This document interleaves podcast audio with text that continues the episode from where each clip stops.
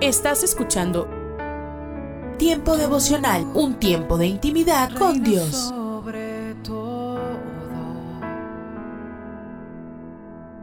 tu majestad inigualable. ¿Cómo no voy a servirte, Dios, si tú eres todo Eh, Escucha y comparte. Comparte. Si estuviera en el fondo del mar, Tiempo devocional. tú me salvarás. ¿Cómo En las plataformas? Spotify, Google Podcast, Amazon Music y donde quiera que escuches tus podcasts. Por amor, mi mejor canción. Solo tú Casa de Oración Santa Fe te invita a sus reuniones. Miércoles 8 pm, domingos 8 am y 11 am. Estamos ubicados. Plaza Santa Fe, Boulevard República de Honduras 104, Interior 9, Hacienda Santa Fe, Tlajomulco de Zúñiga, Jalisco. Casa de Oración Santa Fe, un lugar para adorar.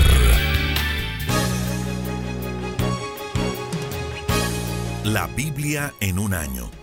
Día 179.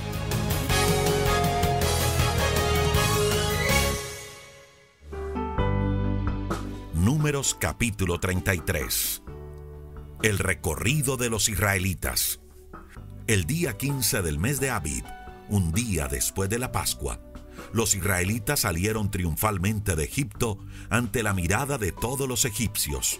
Ese mismo día, los egipcios estaban enterrando a sus hijos mayores, pues Dios les había quitado la vida para castigar a los dioses de Egipto.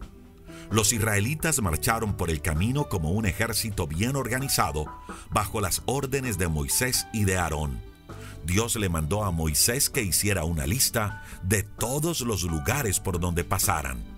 Y estos son los lugares por donde pasaron y acamparon desde que salieron de la ciudad de Ramsés en Egipto.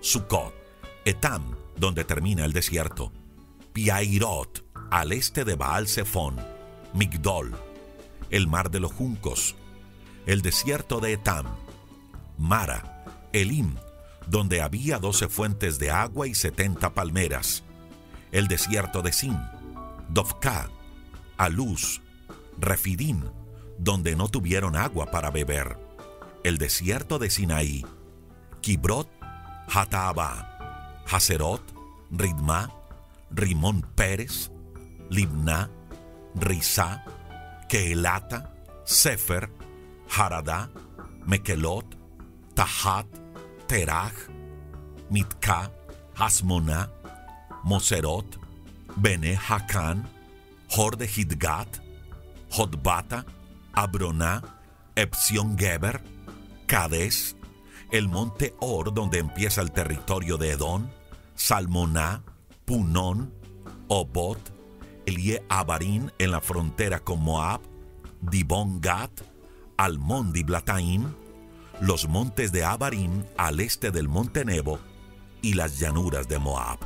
En ese territorio, al llegar al monte Or, Dios le ordenó al sacerdote Aarón que subiera al monte, y allí murió Aarón a la edad de 123 años. Esto sucedió el primer día del mes de Ab, 40 años después de la salida de Egipto. También fue allí, al llegar al monte Or, que Arán, el rey de los cananeos que vivía en el desierto del sur de Canaán, supo que los israelitas se acercaban a su territorio. Las llanuras de Moab están junto al río Jordán y frente a la ciudad de Jericó. Cuando los israelitas acamparon allí, su campamento era tan grande que empezaba en Bet Jesimot y llegaba hasta Abel Sitim. Distribución del territorio en la región de Canaán. Estando allí, en la llanura de Moab, Dios le dijo a Moisés, Diles a los israelitas que cuando crucen el río Jordán y entren a la región de Canaán, deben echar fuera a la gente que vive allí. También deben destruir todas las figuras de piedra que adoran, las estatuas y los altares donde las adoran. Yo, su Dios, les doy esa región para que vivan en ella. Por eso deben conquistarla y quedarse a vivir allí. Para repartir esa región entre los distintos grupos familiares, haz un sorteo. A las familias más grandes les darás un terreno grande, a las familias pequeñas un terreno pequeño. El terreno que le toque a cada familia será suyo. La región se repartirá por tribus.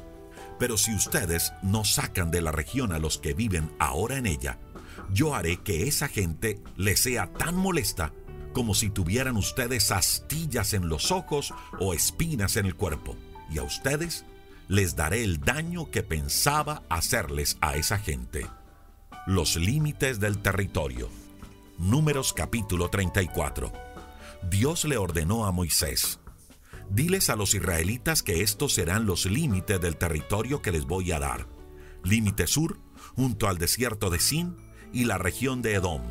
Empieza al este donde termina el Mar Muerto y se extiende rumbo sur hasta Cades Barnea, pasando por la región de Acrabín y por Sin. De Cades Barnea seguirá rumbo a Azar Adar hasta llegar a Asmón. De allí dará vuelta hacia el arroyo de Egipto y terminará en el mar Mediterráneo. Límite oeste. Estará formado por la costa del mar Mediterráneo. Límite norte. Se extiende en línea recta desde el mar Mediterráneo hasta el monte Or. Desde Or seguirá hasta la entrada de Hamat y desde allí hasta Sedad. Luego la frontera se alargará hasta Sifrón y terminará en Azar Enán. Límite este se extiende desde Azar Enán hasta Cefán y de allí irá hasta Ribla, que está al este de Ain. Luego la frontera bajará por la costa oriental del lago Kineret y seguirá por el río Jordán hasta llegar al Mar Muerto. ¿Cómo repartir el territorio? Moisés les dijo a los israelitas, Este es el territorio que Dios repartirá entre las nueve tribus y media cada una recibirá una parte según la suerte que le toque. La tribu de Rubén, la tribu de Gad y la media tribu de Manasés ya recibieron su parte al otro lado del río frente a la ciudad de Jericó. Dios le dijo a Moisés, el sacerdote Eleazar y Josué repartirán el territorio. Además, deben llamar a los siguientes jefes de tribu para que los ayuden.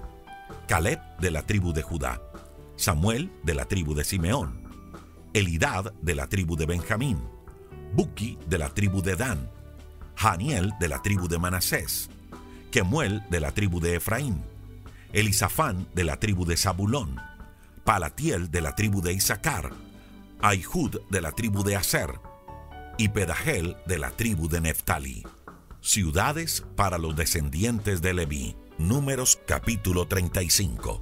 Cuando el pueblo estaba en las llanuras de Moab, junto al río Jordán y frente a la ciudad de Jericó, Dios ordenó a Moisés, diles a las tribus de Israel que de todas las ciudades que hay en sus territorios, deben darles a los descendientes de Leví algunas ciudades, junto con los terrenos que están alrededor de ellas. Así ellos tendrán un lugar donde vivir y su ganado tendrá donde pastar. Esos terrenos que darán a los descendientes de Leví serán cuadrados y medirán 900 metros por cada lado y se ubicarán alrededor de la ciudad a 450 metros del muro de la misma. Les darán a los descendientes de Leví 48 ciudades, cada una con el campo de pastoreo que le corresponde. Seis de esas ciudades serán ciudades especiales de refugio. Si una persona mata a alguien por accidente, podrá ir a esas ciudades y buscar protección. Allí nadie podrá hacerle daño. Para saber cuántas ciudades de su territorio deben dar cada tribu, para saber cuántas ciudades de su territorio debe dar cada tribu, harás lo siguiente. Las tribus que tengan más territorio darán más ciudades. Las tribus que tengan menos territorio darán menos ciudades. Las ciudades de refugio. Además, Dios le dijo a Moisés, esto es lo que deben hacer los israelitas cuando crucen el río Jordán y entren a la región de Canaán. Apartarán seis ciudades para proteger a quien haya matado a otro por accidente. Tres de esas ciudades estarán al otro lado del río Jordán y tres en la región de Canaán. Cuando una persona mate a otra por accidente, podrá escapar y ponerse a salvo en alguna de esas ciudades. Así el que mató se protegerá de algún pariente del muerto que quiera vengarse y matarlo. Sin embargo, cuando esa persona llegue huyendo a la ciudad de refugio, el pueblo la juzgará y decidirá si merece o no morir. Castigarás con la muerte a los culpables de los siguientes delitos. Al que mate a otro con un objeto de hierro, al que mate a otro con una piedra, al que mate a otro con un palo. El familiar más cercano del muerto buscará al asesino y lo matará. Al que por odio tira al suelo a otro y lo mate. Al que mate a otro al lanzarle con maldad algún objeto. Al que por odio mate a otro a golpes. El familiar más cercano del muerto buscará al asesino y lo matará. Sin embargo, no castigarás con la muerte en los siguientes casos. Al que tire a otro al suelo y sin querer lo mate. Al que por accidente mate a otro al lanzarle un objeto. Al que por accidente golpea a otro con una piedra y lo mate. Sobre todo, si no había enemistad entre ellos, ni había razón para hacerle daño. Procedimientos legales. Esto es lo que deben hacer cuando juzguen a quienes no merecen morir. El pueblo protegerá a quien sin quererlo haya matado a otro, y no dejará que lo mate el pariente más cercano del muerto. Por eso el pueblo llevará al que mató al otro a la ciudad de refugio. Mientras esa persona viva en esa ciudad, estará a salvo y nadie podrá hacerle daño. Pero no deberá salir de la ciudad mientras viva el jefe de los sacerdotes después de la muerte del jefe de sacerdotes, podrá regresar a su casa y nadie podrá hacerle daño. Pero si esa persona sale de la ciudad antes de eso y lo encuentra el pariente del muerto, ese pariente lo podrá matar sin que se le culpe de nada. Ustedes deben obedecer siempre estas órdenes, cualquiera que sea el lugar donde vivan. Deberá ser castigado con la muerte quien mate a otro y sea acusado por dos o más testigos si lo acusa solo un testigo, no deben castigarlo con la muerte. Cuando alguien sea condenado a morir por haber matado a otro, no podrá salvarse pagando una multa. Tendrá que morir. Quien viva en una ciudad de refugio no podrá pagar una multa para salir y regresar a su casa. Tendrá que esperar hasta que muera el jefe de los sacerdotes. No echen a perder el territorio en el que viven, porque yo su Dios Vivo allí entre ustedes y no soporto estar en un lugar en donde viven asesinos. Solo matando al asesino podrán hacer que el lugar vuelva a ser digno de mi presencia.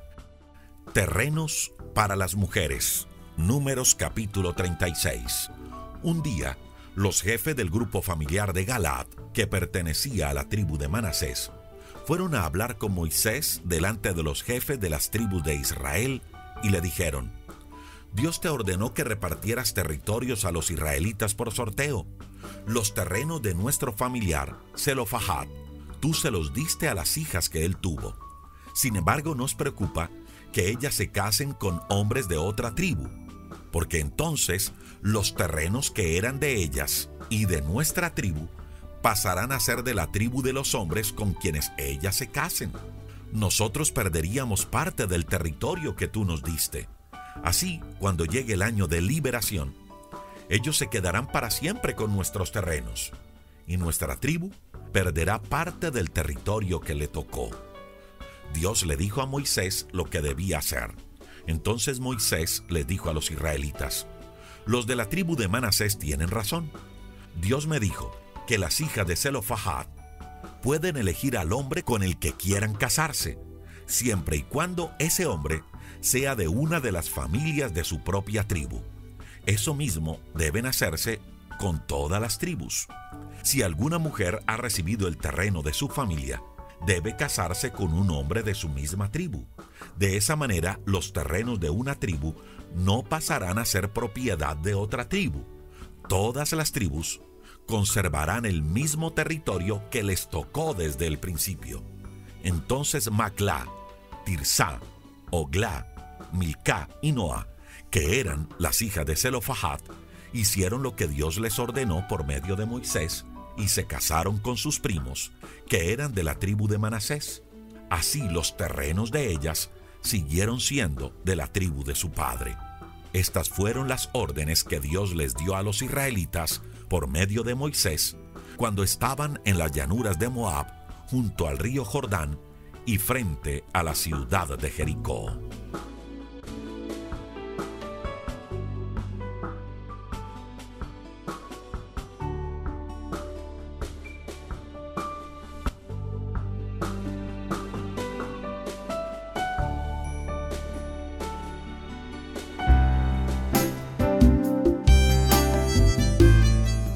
Alimento para el alma. Lecturas diarias de inspiración producidas por Radio Transmundial. Lo sobrenatural. Muchos disfrutamos del progreso tecnológico sin saber mucho acerca de cómo llegamos a mecanismos tan complejos. Aún los niños de hoy tienen contacto natural con máquinas automáticas. El siglo XIX comenzó con un asombroso desarrollo científico que desembocó en inventos como la electricidad, que cambió la sociedad. La evolución es permanente y acelerada. Hoy nos resulta difícil vivir sin los instrumentos que hacen más cómodo y ágil lo cotidiano. Pero la ciencia ha dado poco lugar a lo intangible, guardándolo en el baúl de la fantasía. Jesús, el Hijo de Dios, nacido por intervención divina, habló sobre temas prácticos, pero también enseñó que cuando Dios quiere mostrar su poder puede alterar sus leyes. Mateo relata cómo Jesús da de comer a la multitud. Luego hace que sus discípulos pasen de una barca al otro lado. Después subió al monte a orar aparte. Así, llegó la noche y la barca estaba en el medio del mar, azotada por las olas. En el momento más oscuro, Jesús se acercó a ellos caminando sobre el agua. Los discípulos se asustaron y lo confundieron con un fantasma. Es interesante que acababan de presenciar un milagro extraordinario y muchos otros que venían presenciando. Sin embargo, no podían entender lo que estaba pasando ahora. Muchos de nosotros hemos comprobado milagros, pero cuando aparece un nuevo aprieto nos hundimos en el desaliento, como le pasó a Pedro. Cada día hoy es un milagro y como aquellos discípulos reconocieron que Cristo es verdaderamente el Hijo de Dios, necesitamos adorarlo siempre porque Él es el mismo de ayer, hoy y por los siglos. Su gracia y poder no menguan. El que obró ayer, obrará hoy también. Meditación escrita por Alicia Ituarte, Uruguay.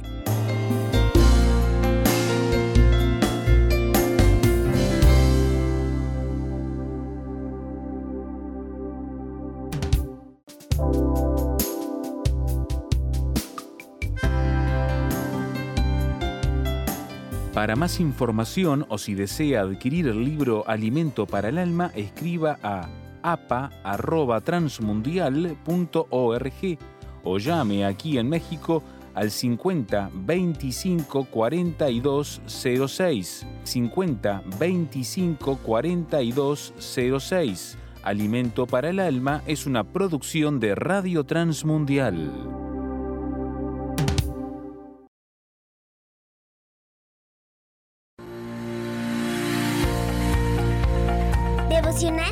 Pastor Constantino Varas de Valdés. ¿Tienes hijos adolescentes o jóvenes y sientes que has perdido la autoridad para influenciarlos? ¿Qué tal? La juventud de nuestro tiempo tiene un menú amplio para estudiar, para elegir un centro universitario, para escoger una carrera profesional, pero por otra parte existe diversidad en cuanto a conducta, modales, estilos de vida y creencias. Con mucha sinceridad, una madre me comentó, estoy alarmada. Las amistades de mi hijo no son buenas, pero ¿cómo puedo hacerlo entender? Los adultos siempre han tenido dificultad para comunicar sus sentimientos a la generación anterior. Ha sido desde siempre. Sin embargo, parece que hoy día la dificultad es mayor. ¿Qué hacer para tener autoridad con tus hijos que te honren, te amen, te respeten y acepten tu consejo, pero por otra parte, los hijos, tener una relación saludable con sus padres? El consejo se encuentra en la Biblia. Desde la isla de Patmos en Asia Menor, el apóstol Juan escribió en el año 95 después de Cristo. Les he escrito a ustedes, padres, porque han conocido al que es desde el principio.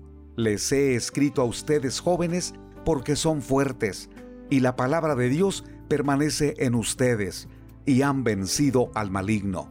Primera carta de Juan capítulo 1 versículo 14.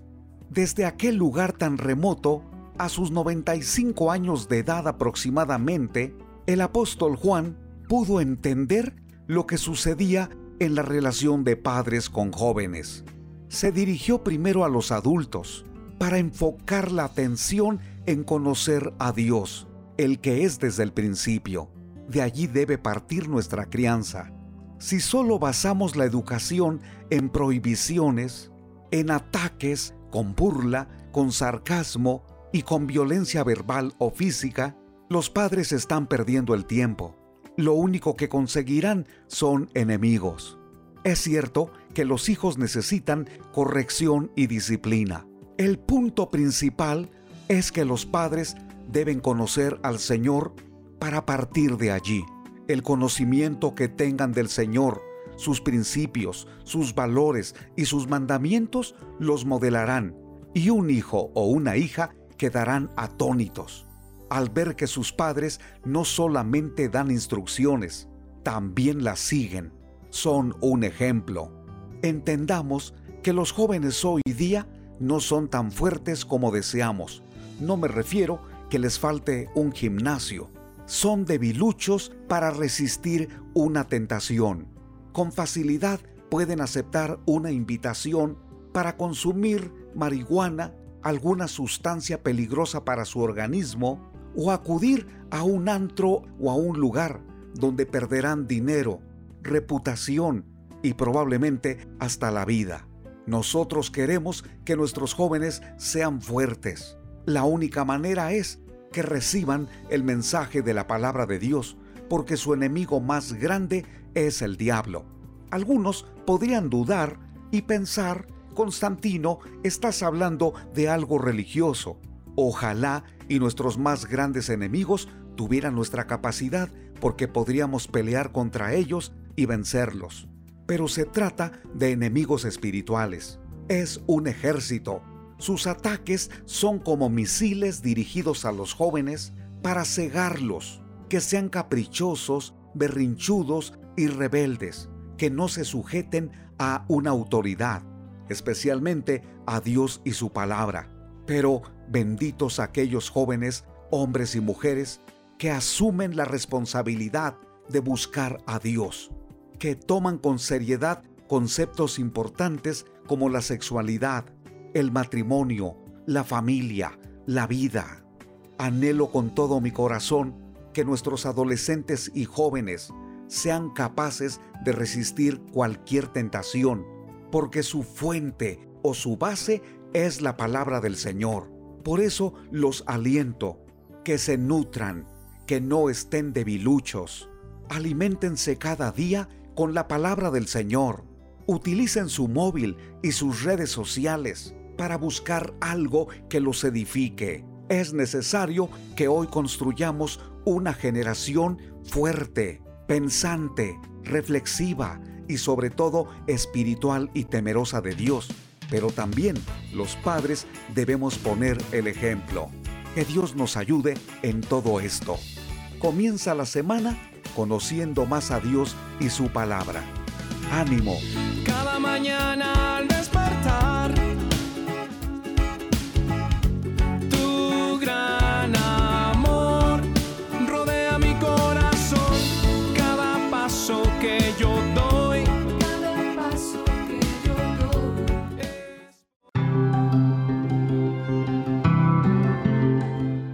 Somos mujeres de esperanza.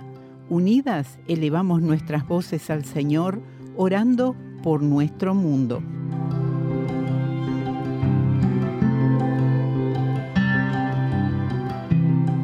Dios trae unidad entre los miembros y líderes dentro de la iglesia camboyana, que perseveren juntos en buscarte. Bendice a tus hijos en ese lugar. Te lo rogamos en el nombre de Jesús. Amén.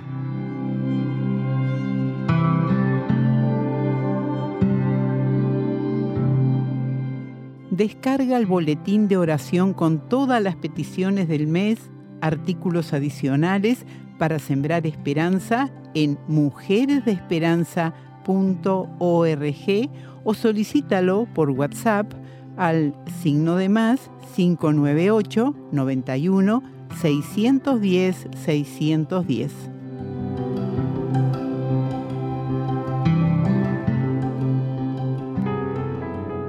Estás escuchando Tiempo devocional, un tiempo de intimidad con Dios.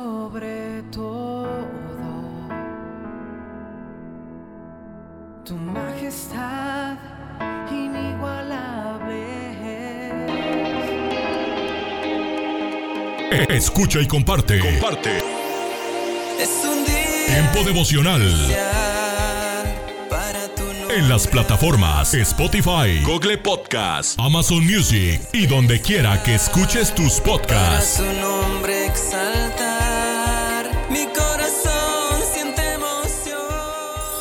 Casa de Oración Santa Fe te invita a sus reuniones. Miércoles 8 pm, domingos 8 am y 11 am. Estamos ubicados. Plaza Santa Fe, Boulevard República de Honduras 104, Interior 9, Hacienda Santa Fe, Tlajomulco de Zúñiga, Jalisco. Casa de Oración Santa Fe, un lugar para adorar. Muy buenos días. Esta mañana abrimos la escritura en el tan conocido y amado Salmo 1. Dice el salmista en el Salmo 1, Bienaventurado el varón que no anduvo en consejo de malos, ni estuvo en caminos de pecadores, ni en silla de escarnecedores se ha sentado sino que en la ley de Jehová está su delicia, y en su ley medita de día y de noche. Será como árbol plantado junto a corrientes de agua, que da su fruto a su tiempo, y su hoja no cae, y todo lo que hace prosperará. Mis queridos estos primeros versículos del Salmo 1 tienen que llevarnos a cada uno de nosotros a una meditación profunda. El salmista está diciendo que es inmensamente feliz el varón que no anduvo en consejo de malos. Para no andar en consejo de malos, porque a veces uno piensa que el consejo de malos está en los incrédulos. De repente, aún en la misma congregación te puedes encontrar con consejos de malos. ¿Por qué razón? Porque tú no conoces el corazón de tu hermano en la fe. Tampoco conoces su relación con el Señor, su tiempo de intimidad. Y a veces corremos el riesgo de, por buscar consejos y creyendo que, como muchas veces decimos, en la multitud de consejeros está la sabiduría, y Dios lo dice. Pero ¿cuántas veces nos cuesta más ir a la presencia de Dios y esperar en Dios que ir de casa en casa preguntando a los hermanos lo que tenemos que hacer? Bienaventurado el varón que no anduvo. Y sabes que andar en consejo de malo es un proceso, es un prestar el oído, es un detenernos para escuchar ese consejo. Y Dios dice, bienaventurado el que no anduvo. Y si yo no quiero andar en consejos de malos, debo andar en consejos de buenos. Y el consejo de bueno nace en tu intimidad con Dios. Allí donde tú oras, Dios escucha. Luego tú escuchas y Dios habla. Y por esa avenida, por donde sube tu oración y baja la respuesta, es donde se va forjando ese varón bienaventurado que decidió no andar en consejo de malos, que decidió escuchar el consejo del cielo. Dice, bienaventurado el varón que no anduvo, y dice, ni estuvo en caminos de pecadores. ¿Cuánto nos cuesta entender que hemos sido alcanzados por la gracia de Dios, que somos templo del Espíritu Santo, que nada tiene que ver la luz con las tinieblas. Y a veces, por la economía, por los negocios, por la necesidad, vamos dejando de lado principios y nos asociamos en esto, en aquello, en esto otro. Y el Dios de gracia sigue diciendo, no os unáis en yugo desigual con los incrédulos. Y a veces creemos que ese pasaje simplemente es para el matrimonio. No, no, no, para las sociedades también. Para aquel o aquella con quien vas a hacer una sociedad. También es necesario que Cristo sea su Salvador. Y el salmista va a decir, bienaventurado el varón que no anduvo en consejo de malo, ni en caminos de pecadores. Usted recordará que el Señor dijo, yo soy el camino, ¿verdad? Y el único camino por el cual usted y yo podemos caminar sabiendo que no vamos a tropezar es siguiendo sus pisadas. Y usted recordará que acá el Salmo 1 hay una promesa escondida en el Salmo 1 que dice, y todo lo que hace prosperará. Pero las condiciones es, no anduvo en consejo de malos, no estuvo en camino de pecadores, y luego dice, ni en silla de escarnecedores se ha sentado. Sabes, hermano querido, la vida de los hijos de Dios es una vida en serio. Y escarnecedores hay por todos lados. Quienes levantan la voz para hablar de la vida de fulano, de mengano, sin temor, muchas veces se transforman en escarnecedores. Y Dios le habla a tu corazón y al mío. Porque a veces creemos que eso está en el mundo. No, no, Dios le habla a hijos del rey, a hijos de Dios, a hombres y mujeres bienaventurados, que no anduvieron, no estuvieron, ni se sentaron a escuchar a los escarnecedores. Dice, sino que en la ley de Jehová está su delicia. ¿Dónde está tu delicia, hermano? Sabes que donde está tu delicia es donde está tu corazón. ¿Cuánto tiempo pasas y paso y pasamos con la palabra?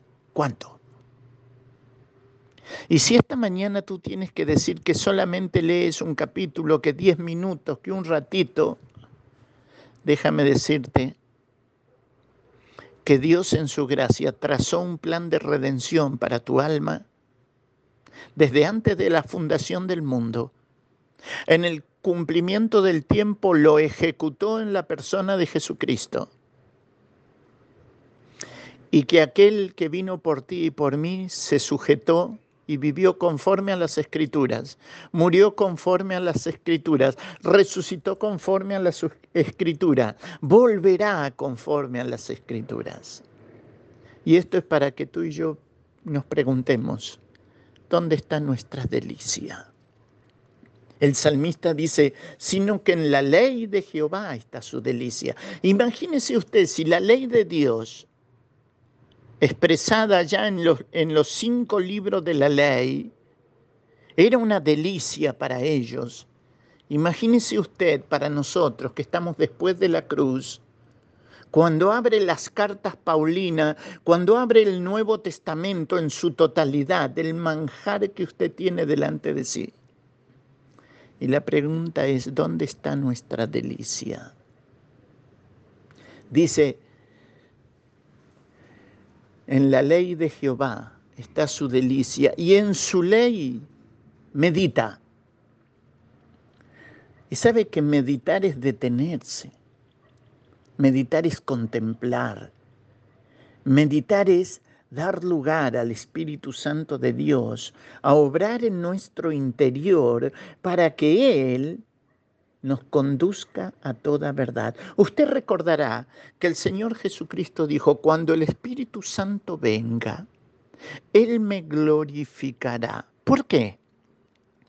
Porque tomará de lo mío la palabra y os lo hará saber. De repente, hermano, hermana querida, tú te sientas delante de la escritura. Estás ante un pasaje de la escritura y tú dices, no, no tengo sabiduría.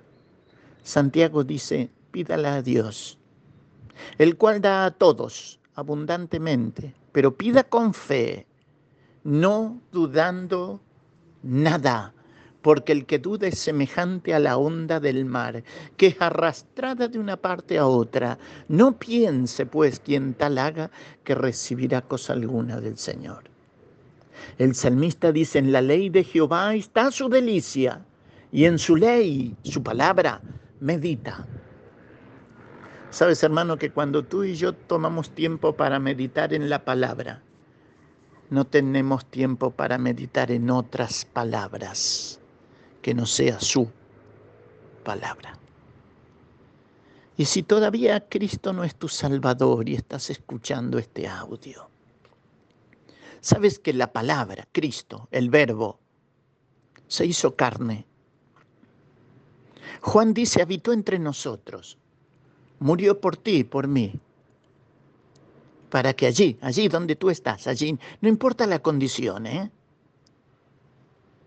tú abras tu corazón y le digas, Señor, te pido perdón por mis pecados. Le digas, Señor, límpiame con tu sangre y le digas, Señor, te recibo en mi corazón como mi único y suficiente Salvador. Sabes, no va a cambiar tu entorno, pero sí va a cambiar tu corazón. No va a cambiar quizás la enfermedad que padezcas, pero sí tu corazón se regocijará en haber encontrado en esta mañana a Jesucristo como tu único y suficiente Salvador. Allí donde estás, dile, Señor, te pido perdón por mis pecados. Dile, Señor, te recibo en mi corazón como mi único y suficiente Salvador. A Dios sea la gloria en esta mañana y a nuestras vidas sus bendiciones. Dios. Un mensaje a la conciencia un momento de reflexión en la vida diaria. Escúchelo hoy en la voz de Carlos Rey. En cierto pueblo andaluz había un campesino que le vendió a la iglesia un ciruelo para que en su madera tallaran la efigie de un San Pedro. En cuanto el escultor terminó de tallar la imagen y las autoridades eclesiásticas le dieron la bendición, el campesino fue a ver cómo quedó debido a que conocía su humilde origen, le pareció demasiado ornamentada, así que se encaró a la imagen y le dijo, Glorioso San Pedro, yo te conocí ciruelo y de tu fruto comí. Los milagros que tú hagas que me los cuelguen a mí. De ahí la célebre frase que en su forma extensa dice, quien te conoció ciruelo, ¿cómo te tendrá devoción? En esta anécdota popular, el campesino interpela a la imagen de San Pedro como si fuera San Pedro mismo, seguramente sin darse cuenta de que en cierto sentido podría haberse dicho lo mismo acerca del personaje tallado en el ciruelo que del ciruelo mismo. ¿Acaso no tuvo también San Pedro un origen humilde conocido? Y al igual que el ciruelo, no llegó a ocupar un puesto destacado entre los suyos. Entonces, ¿Por qué no pudo Dios su Creador, en la persona de Jesucristo, haber pensado lo mismo de Él? ¿Acaso no lo conoció en sus momentos más débiles? Cristo pudo haberle dicho a Simón Pedro, yo te conocí ciruelo cuando flaqueó tu fe al intentar caminar conmigo sobre el lago de Galilea. Yo te conocí cuando no fuiste capaz de quedarte despierto conmigo mientras oraba en el huerto de Getsemaní.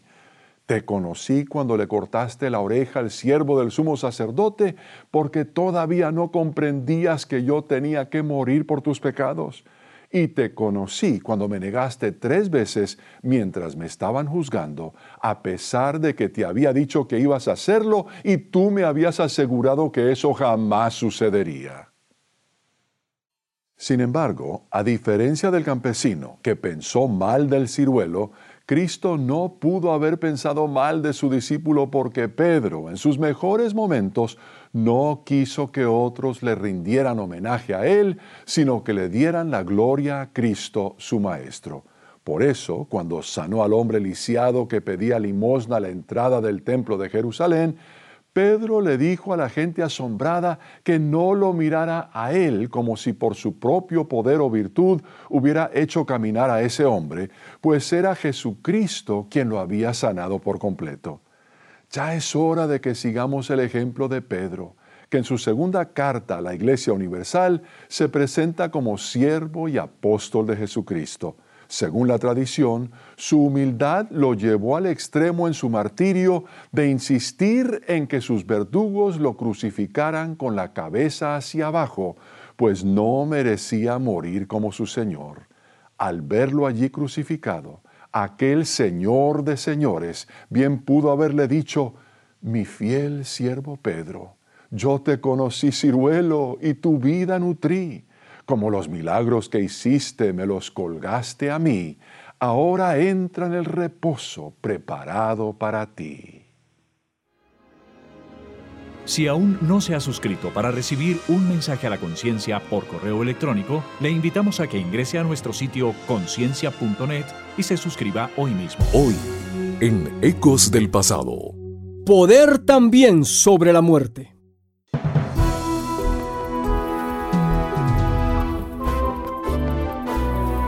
Ecos del pasado con Emilio Mesa. Un segmento de la Biblia para ti en este día. Consejos del pasado que impactan el presente. Cuando le dijeron que Lázaro estaba enfermo, se quedó dos días más en el lugar donde se encontraba. Juan 11:6. Esta historia es sobre el dador de la vida haciendo batalla con el destructor de la vida. Jesús, el Señor de la vida, ha demostrado que puede sanar todo tipo de enfermedades. María y Marta enviaron un mensaje a Jesús. Su hermano Lázaro está mortalmente enfermo. Pero Jesús no responde de inmediato.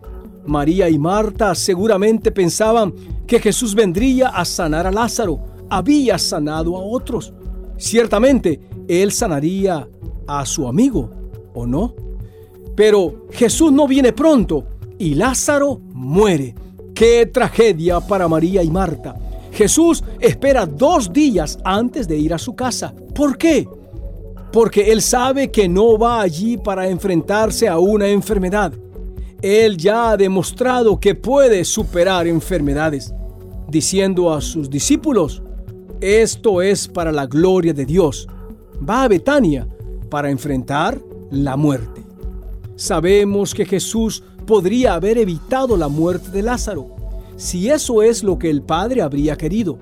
Pero en este caso, siguiendo la voluntad de su Padre como de costumbre, Jesús sabía que este reto era para derrotar la muerte de Lázaro. Y la muerte es nuestro mayor enemigo. ¿No es así? Es maravilloso que Jesús nos pueda sanar de muchas enfermedades, pero al final Él derrota nuestra muerte y Él es el Salvador que necesitamos. Dios, gracias por sanar nuestras enfermedades. Ayúdanos a entender que te necesitamos aún más para derrotar nuestra muerte al darnos vida eterna. En el nombre de Jesús, amén. Este fue tu segmento de la Biblia, Ecos del Pasado, con Emilio Mesa, preparado exclusivamente para impactar tu presente. Un aporte para esta emisora de Ministerio Reforma. Búscanos en www.ministerioreforma.com. Solo una voz inspira tu vida, inspira tu vida. Una voz de los cielos, con el pastor Juan Carlos Mayorga. Bienvenidos. idolatría, hechicerías, enemistades, pleitos, celos, iras, contiendas, disensiones, herejías. Gálatas 5:20. Evita las disensiones.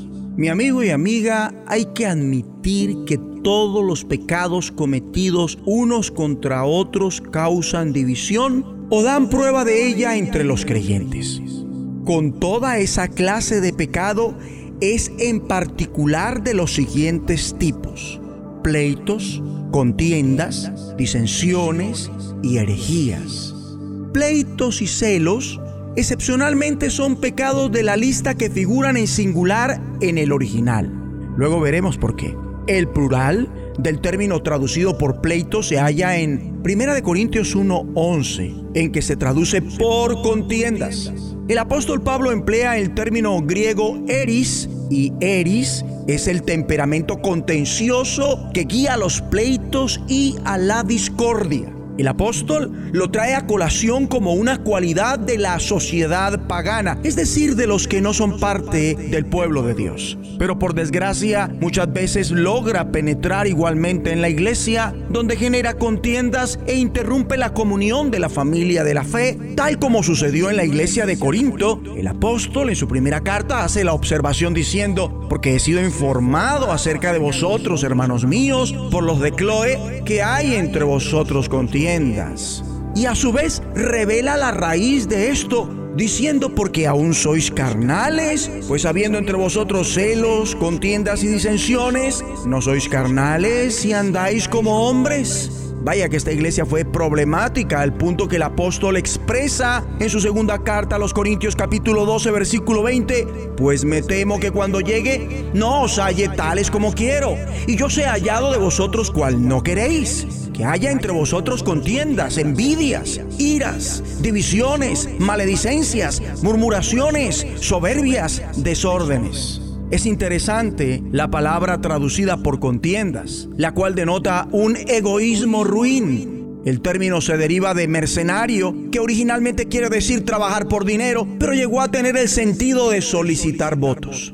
En otras partes de las cartas del apóstol Pablo figuran un contexto relacionado con bandos de rivalidad dentro de la iglesia. Por esa razón, posiblemente se refiere a la ambición egoísta que genera partidos y rivalidad. A contiendas, según Gálatas 5:20, le siguen dos términos con significados semejantes, disensiones y herejías. Disensiones es traducido de un término que se emplea en griego clásico para referirse a disputa, desunión y rivalidad en general, incluido revuelta o rebelión la misma palabra que emplea el apóstol Pablo de parte de Dios con un ruego celestial en Romanos 16, 17, para percibir a la iglesia contra aquellos que generan disensiones o divisiones, diciendo, mas os ruego hermanos que os fijéis en los que causan divisiones y tropiezos en contra de la doctrina que vosotros habéis aprendido, que os apartéis de ellos. Su interés se enfoca ante todo en los que generan pandillas, comités y conciben por lo general desacuerdo con la iglesia. Ahora, la palabra traducida por herejías en plural aquí significa simplemente opciones. Como ya he dicho, la mayoría de los términos que nos ocupan figuran en forma plural, posiblemente para señalar que describen un amplio espectro de formas de generar división al interior de la iglesia. Herejía, en singular, se refiere a una camarilla de personas que ha elegido la misma fe o postura al interior de la iglesia, como el bando de los fariseos en Hechos 15:5, donde el mismo término se traduce por secta. Empleado en un marco negativo, como aquí, el término significa facción, en antagonismo al grupo oficial, o sea, a la iglesia. Bien dice en Primera de Corintios 11:19, porque es preciso que entre vosotros haya disensiones para que se hagan manifiestos entre vosotros los que son aprobados.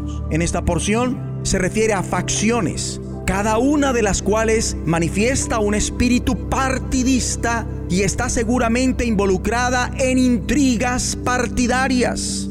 La versión Reina Valera de 1960 la traduce como herejías. Vamos a orar. Dios Padre, te pedimos perdón por los pecados, pleitos, contiendas, disensiones y herejías.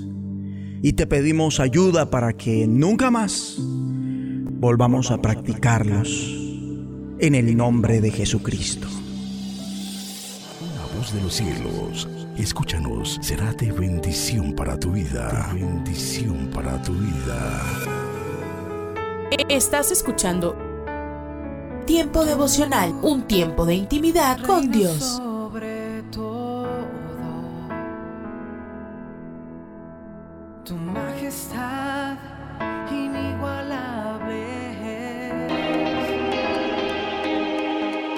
Escucha y comparte. Comparte. Es un día Tiempo devocional. para tu nombre. En las plataformas Spotify, Google Podcast, Amazon Music y donde quiera que escuches tus Para podcasts. su nombre exaltar.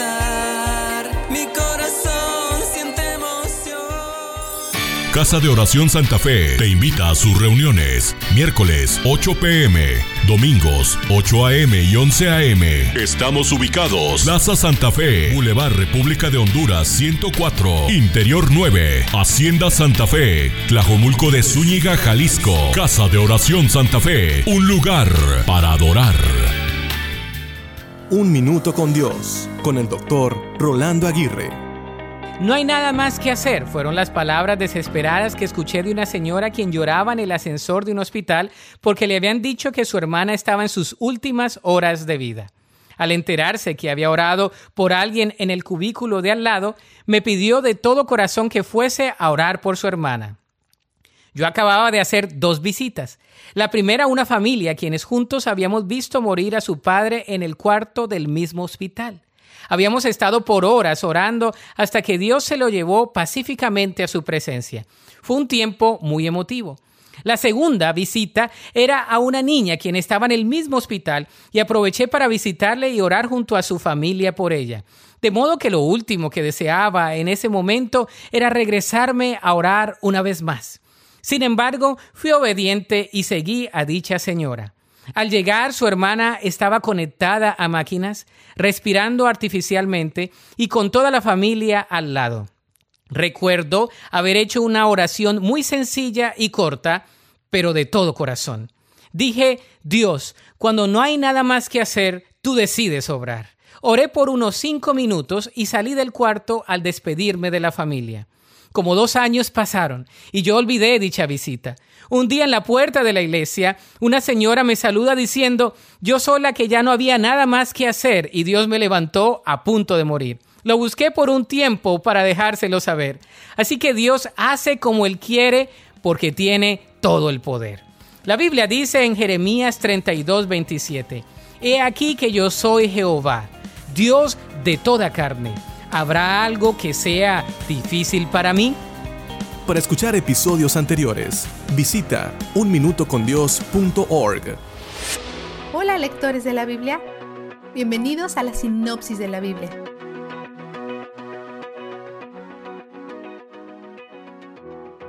Ben-Hadad, rey de Siria, reúne una alianza de 32 reyes y líderes y hace sus demandas a Israel del norte. Quiere las riquezas de Acab y lo mejor de sus mujeres e hijos. Amenazado por la coalición masiva de Ben-Hadad, Acab cede. Pero la coalición siria lleva las cosas demasiado lejos cuando planean asaltar el palacio de Acab. Ben-Hadad presiona más alardeando de su poder militar. Entonces Acab le dice, quizás te pongas la armadura mañana, pero no te la quitarás. Esta es una forma antigua de provocar, que básicamente equivale a una amenaza de muerte. Ben Hadad está borracho y enfadado. Un profeta le dice a Acab que ganará la guerra a pesar de tener un ejército inferior. Acab sigue las instrucciones del profeta e Israel ataca a la coalición y gana. El profeta advierte a Acab que el ejército sirio volverá a montar otro ataque en primavera y le dice que se prepare.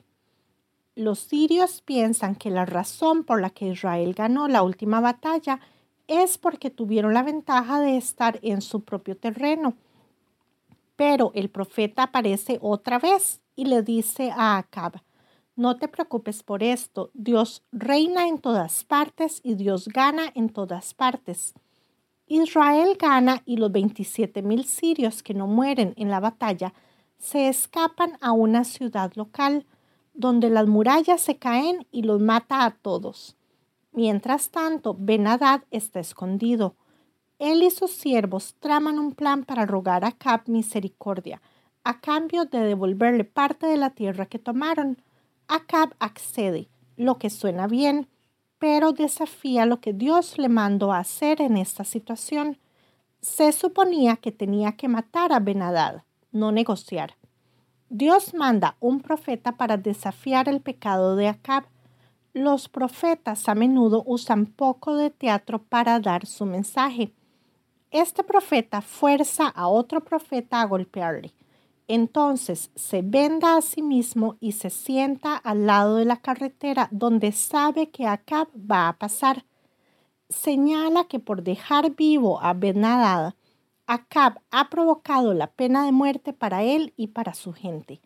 Acab no está arrepentido se resiste y se va a casa enfadado y malhumorado.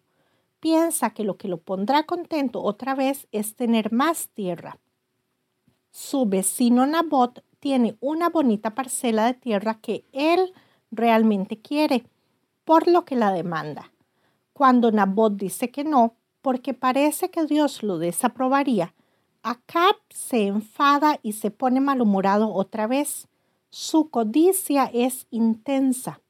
Después nos encontramos con su esposa Jezabel, la hija de un rey pagano.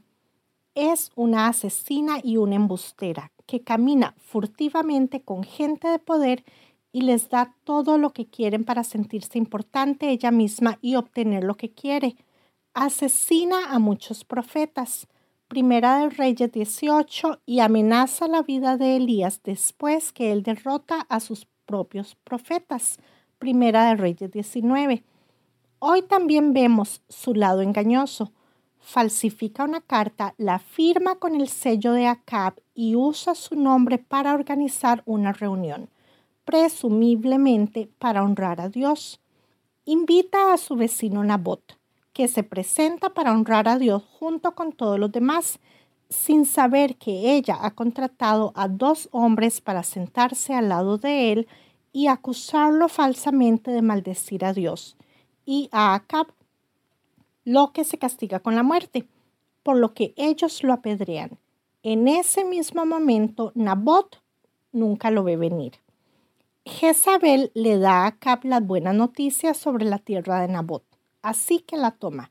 Pero Dios responsabiliza a Acab por el pecado de su mujer, de la misma manera que responsabilizó a Adán por el pecado de Eva. Esto podría parecer injusto, pero las posiciones de liderazgo llevan consigo un peso añadido. Dios envía a Elías a condenar a Acab. Él, Jezabel y toda su familia van a morir. Esto es devastador para Acab y muestra arrepentimiento. Dios muestra misericordia, atrasando el castigo completo hasta la siguiente generación. Vistazo de Dios. Cada vez que Dios hace una promesa, la cumple. La única vez que la modifica es por el bien de la misericordia o la gracia. Podemos verlo con Acab. Las escrituras repetidamente dicen que él era el rey menos favorito de Dios en Israel. Nunca hubo nadie como Acab, que animado por Jezabel, su esposa, se prestara para hacer lo que ofende al Señor. Su conducta fue repugnante. 21, versículos 25 y 26. Pero justo en el siguiente párrafo, Dios suaviza su castigo sobre Acab A Dios le encanta mostrar misericordia a las personas, incluso al más malvado de entre nosotros. Anhela perdonar. ¿Cómo podrías no amar a un Dios así? Él es donde el júbilo está. La sinopsis de la Biblia es presentada a ustedes gracias a B-Group, estudios bíblicos y de discipulado que se reúnen en iglesias y hogares alrededor del mundo cada semana. Hola, soy Dorothy. Cualquier época del año es buena para leer las escrituras. Por favor, busca en Mateo. Me gustaría leer después de todas esas genealogías. ¿Alguna vez has leído el primer capítulo? Es muy importante lo que leemos, ya que habla acerca de que este engendró a este y aquel engendró a aquel, a este otro. Esto está en el capítulo 1 de Mateo. Es algo muy importante de lo cual hablaremos en otra ocasión, pero quiero que lleguemos al versículo 16 que dice, y Jacob engendró a José, marido de María. Esa es María de la cual nació Jesús, llamado el Cristo. Luego continúa explicando las generaciones desde Abraham hasta el tiempo del nacimiento de Cristo. Me gustaría que observes esta pequeña frase acerca de María, porque es muy importante. Estamos hablando de ella y queremos entender quién es ella. Hay una descripción muy hermosa y clara de ella en las escrituras para que sea conocida por cada generación y por cada mujer. Damos gracias a Dios por esta jovencita pura quien amaba a Dios y era una vasija obediente ante el Señor. María de la cual nació Jesús. Jesús no fue engendrado por hombre alguno. Todos los demás sí fueron engendrados, es decir, las generaciones naturales. Pero cuando pensamos en esta querida María, la Biblia nos dice que ella estaba en la posición de desposada. Ahora, esa es una palabra que indica algo diferente de lo que la mayoría de nosotros entendemos en nuestro idioma. Es muy probable que cuando José y María tenían unos tres o cuatro años, sus familias hayan decidido comprometerlos en matrimonio. Así que a los tres años podrías correr por ahí y decir estoy comprometida con José. El compromiso era algo organizado por las familias considerando que esta era la mejor solución de con quién deberían casarse sus respectivos hijos. Pero por lo general, un año antes de formalizar el matrimonio se confirmaba el compromiso mediante una ceremonia denominada los esposales. Este era un tiempo muy serio, un tiempo en el que por supuesto la pareja debía mantener un comportamiento muy cuidadoso entre ambas partes, para no echar a perder la belleza del matrimonio, en el cual la mujer se presenta pura para su esposo y él igualmente puro para su esposa. Pero durante este periodo de los esposales, de ser necesario, la pareja podría divorciarse uno del otro, si por algún motivo no deseaba continuar hasta el matrimonio. Así que este era un periodo muy serio. En Mateo capítulo 1 leemos esto, versículo 18. El nacimiento de Jesucristo fue así. Estando desposada María su madre con José, antes que se juntasen, esto significaba antes de que vivieran como marido y mujer, se halló que había concebido del Espíritu Santo. José su marido, como era justo y no quería infamarla, quiso dejarla secretamente, es decir, hacerlo calladamente sin hacer un escándalo público, lo cual, de haber ocurrido, podría haber causado que ella fuera apedreada hasta morir, de ser encontrada embarazada fuera del matrimonio. Y pensando él en esto, he aquí un ángel del Señor le apareció en sueños y le dijo, José, hijo de David, no temas recibir a María tu mujer si notas, ella fue llamada esposa, aunque no era exactamente esposa, debido a este periodo esposal, porque lo que en ella es engendrado del Espíritu Santo es, y dará a luz un hijo y llamarás su nombre Jesús, porque él salvará a su pueblo de sus pecados. Yeshua, el Mesías. Todo esto aconteció para que se cumpliese lo dicho por el Señor por medio del profeta cuando dijo, He aquí una virgen, allí refiriéndose a María de la cual estamos hablando, concebirá y dará a luz un hijo, y llamarás su nombre Emmanuel, que traducido es Dios con nosotros. Dios con nosotros. Jesús encarnado, Dios perfecto, sin mancha, sin pecado, y más adelante discutiremos este aspecto. Gracias sean dadas a Dios, Él vino para convertirse en mi Salvador al ir un día a la cruz para morir por mí. ¿Lo recibirías ahora mismo en tu vida abriendo ante Él tu corazón y agradeciéndole por lo que Él ha hecho por ti? ¿Pondrías tu fe en Jesús hoy? Me gustaría que lo hagas. Y escríbeme. Mi correo electrónico es dorothy.transmundial.org. Pan dulce para la vida. Reflexiones con Carmen Reynoso. Preguntando a un grupo de mujeres, ¿cómo es el hombre ideal? Respondieron, bueno, el hombre ideal es el hombre de negocios, fuerte, saludable, bien vestido, buen mozo, triunfador, cumplidor y responsable, que todo le interesa y todo hace bien. Ama solo a una mujer, se comunica bien con sus hijos y es un excelente líder espiritual. Pobres de los varones que nos llenan esas expectativas. Pero amigas, no existe este hombre.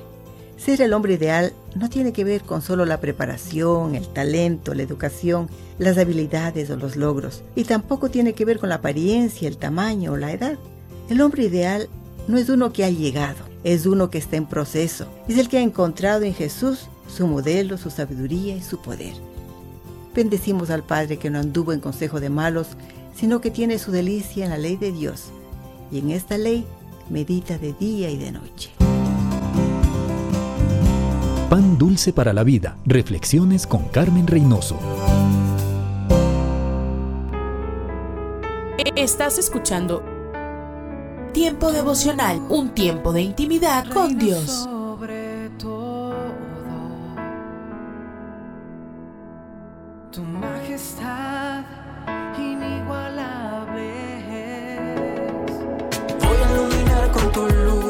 Escucha y comparte. Comparte. Tiempo devocional. En las plataformas Spotify, Google Podcast, Amazon Music y donde quiera que escuches tus podcasts. Para que linterna si estás conmigo. Casa de Oración Santa Fe te invita a sus reuniones. Miércoles 8 pm, domingos 8 am y 11 am. Estamos ubicados. Plaza Santa Fe, Boulevard República de Honduras 104, Interior 9, Hacienda Santa Fe, Tlajomulco de Zúñiga, Jalisco. Casa de Oración Santa Fe, un lugar para adorar. Párate a un lado. Observa el paisaje a tu alrededor. Alza la vista a conceptos eternos. Recuerda que lo esencial es lo invisible a los ojos. Haz una pausa en tu vida. Con Pablo Martini.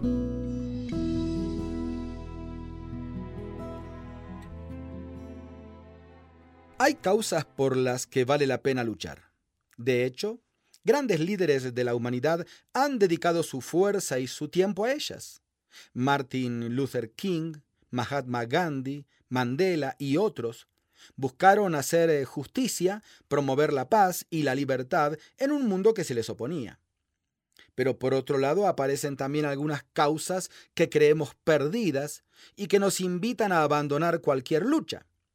Lamentablemente, muchas veces nos equivocamos y creemos perdido lo que todavía puede llegar a ser encontrado.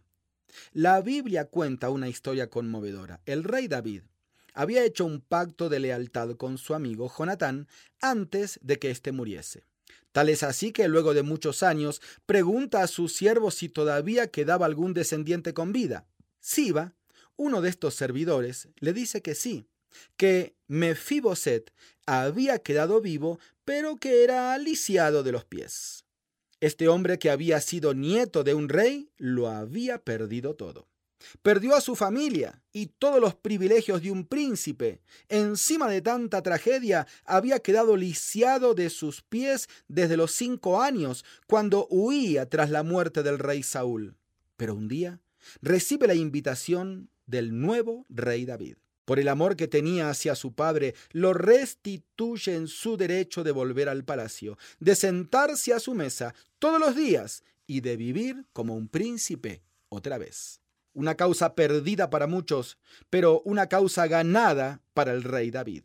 Y así es Dios con nosotros siempre. Él restituye en nuestras vidas lo que en algún momento, ya sea por nuestras malas decisiones o por nuestras equivocaciones, hemos perdido. Nos enfoca, nos sana heridas del pasado y nos devuelve la dignidad espiritual, moral y física. Usted puede conseguir estas mismas reflexiones como texto de lectura para cada día del año adquiriendo el libro devocional Una pausa en tu vida. Si desea saber más de nuestro ministerio, visite nuestro sitio en internet labibliadice.org. Gracias por escucharnos.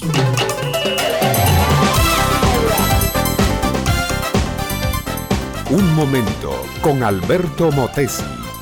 Una respuesta práctica a tus interrogantes sobre tu vida y los problemas del mundo moderno. Vivimos en un mundo saturado de ruidos. Andamos por la vereda y escuchamos los pregones de los vendedores de lotería. Entramos a la gran tienda y un vendedor nos aturde por el sistema de altavoces del negocio. Nos vamos a la plaza en busca de un banco a la sombra para descansar y allí hay un energúmeno exponiendo su credo político. Salimos de la plaza y entramos al mercado municipal y allí en cada puesto de pescado o de frijoles o de verduras el vendedor no cesa de vociferar su mercancía. Desesperados, aturdidos, enfermos de los nervios, con los tímpanos atiborrados, regresamos a casa y allí la radio está sonando a todo volumen apagamos la radio y encendemos el televisor y lo primero que aparece en la pantalla es el hombre del noticioso que no se deja superar por ninguno en cuanto a gritos dramáticos. Y para peor, el domingo, cuando vamos a la iglesia tratando de hallar un remanso de paz, el predicador de ese día es todo un campeón de buenos pulmones y garganta, vociferando en contra de los pecados ajenos. Vivimos en un mundo súper saturado de ruidos y todos gritan tratando de superar al contrario y hacerse escuchar por encima de la bataola. Casi nos hace desear estar ya en la mansión del silencio, debajo de dos metros de tierra y los oídos por fin tranquilos. Y he aquí, mi amiga, mi amigo, que abriendo las páginas de la Biblia leemos lo que continúa no gritará, ni alzará su voz, ni la hará oír en las calles, no quebrará la caña cascada, ni apagará el pábilo que humeare. Por medio de la verdad traerá justicia, no se cansará ni desmayará hasta que establezca en la tierra justicia. ¿Quién es este predicador que no grita, ni vocifera, ni blasona de grandes cosas, ni impone sus ideas con bramidos. ¿Quién es este que no se cansa ni desmaya, ni ceja en su empeño hasta establecer en la tierra su justicia? Es nada menos, mi amiga y mi amigo, que el Señor Jesucristo.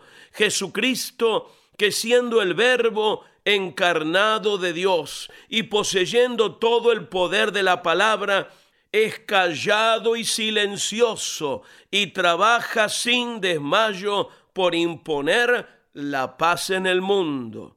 Jesucristo mi amiga, mi amigo, que con la sola fuerza de la verdad, sin gritos, sin violencia, sin imposición despótica, sin prepotencia, puede establecer la justicia en la tierra y sobre todo, ahora mismo, implantarla en tu propio corazón. Oye, por favor, en el fondo de tu alma, esa voz de Cristo apacible, serena, llena de verdad, y recibirás ya mismo la más grande bendición de tu vida. El don de la paz no lo conseguirás con dinero, sexo, poder político o posición social. Solo Cristo, llenando tu corazón, te dará a ti y a tu familia esa paz que necesitas. Educación que transforma. ¿Te quieres preparar mejor? Visita albertomotesiuniversity.com y pulsa el botón de la escuela virtual.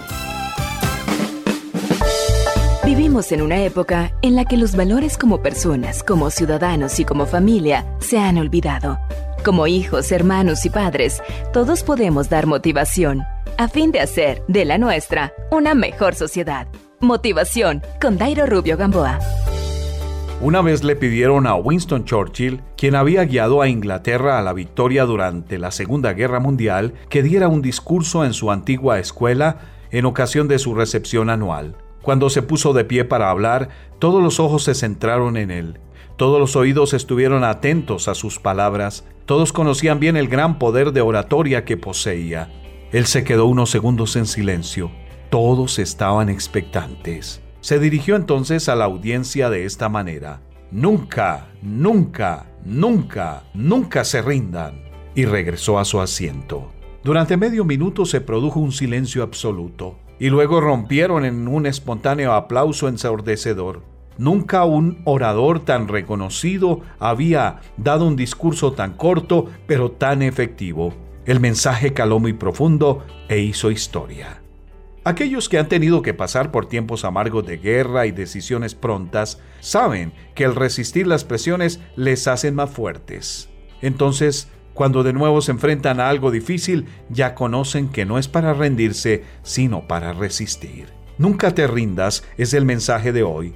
Y si has eh, tenido que enfrentar pruebas difíciles, debes saber que te están forjando como persona para mayores compromisos que vendrán, pero no te rindas. Quizás estás a punto de claudicar por algo que no logras superar aún. No lo hagas. Después de escalar una montaña muy alta, descubrimos que hay muchas otras montañas por escalar, decía el recordado Nelson Mandela. No son los golpes ni las caídas las que hacen fracasar al hombre, sino su falta de voluntad para levantarse y seguir adelante. Porque no nos ha dado Dios espíritu de cobardía, sino de poder, de amor, de dominio propio, decía el apóstol Pablo a su amigo Timoteo facebook.com slash motivación a la familia. Encuéntranos. Motivación con Dairo Rubio Gamboa. Escríbenos a contacto arroba motivación a la familia punto org. En apoyo a la familia de América Latina.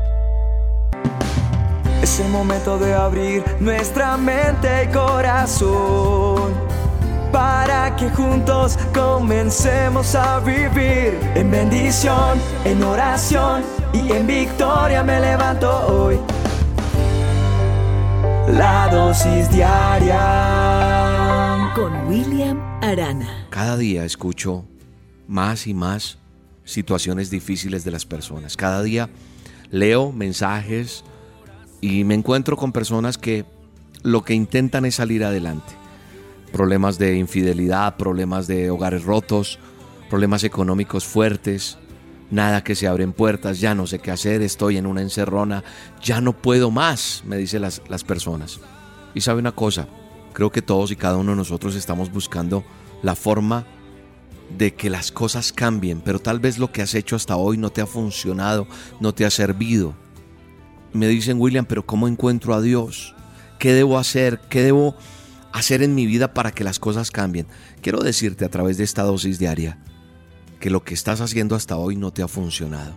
Mucha gente me dice, mire, yo voy a la iglesia, yo voy a la misa, yo rezo, yo prendo la veladora, yo hago todo lo que tú estás haciendo. No te ha funcionado, ¿cierto? Y tal vez en otra dosis te lo dije alguna vez, pero es necesario y urge que tenga esta dosis contigo hoy para que te sacudas, para decirte en bendición, en oración te levantas hoy, en victoria el ser humano se ha encargado de poner muchas cosas, imágenes, idolatría, muchas cosas, Mire que yo cuando hablo con las personas les digo, hagamos esta oración. Y dicen, oiga, es que usted sí habla con Dios. Mire, eso lo puede hacer usted también, quiero decirle. No solamente yo. Hablar con Dios es orar. Y es decirle, abrirle su corazón. Basta ya de esas oraciones repetitivas. De esos rezos repetitivos lo digo con autoridad y con respeto. Pero tenemos que aprender a conocer a Dios. Y como le decía hoy a una persona que vino, y le decía, como dice una canción, Dios no está muerto ni hay noticias de que esté enfermo. Así que su mano no se ha cortado para bendecirte, para ayudarte. Entonces yo creo que nosotros tenemos que aprender a buscar a Dios. Cuando yo busco a Dios y hago las cosas que creo que son correctas, el Señor va a empezar a guiar tu camino. William, pero no sé cómo hacer, estoy en una encerrona, he buscado ayuda allí, allá.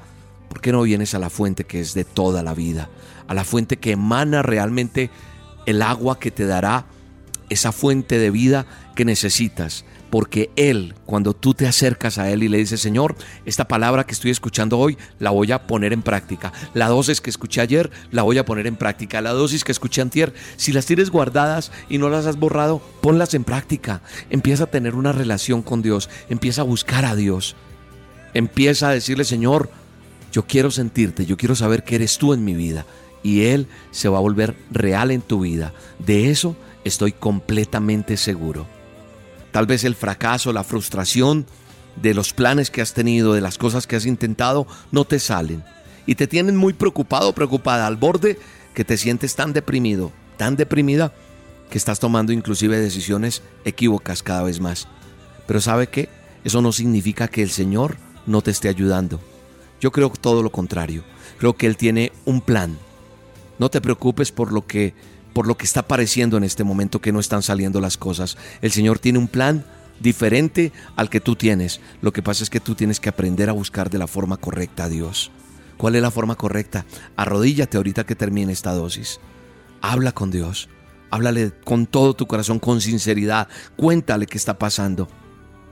Esa aparente derrota eso que tú crees que es un fracaso, te quiero decir, tranquilo, tranquila, la respuesta correcta va a venir del Señor porque Él te va a conectar con lo que tiene que conectarte. Y eso que no funciona hoy, va a venir una respuesta correcta.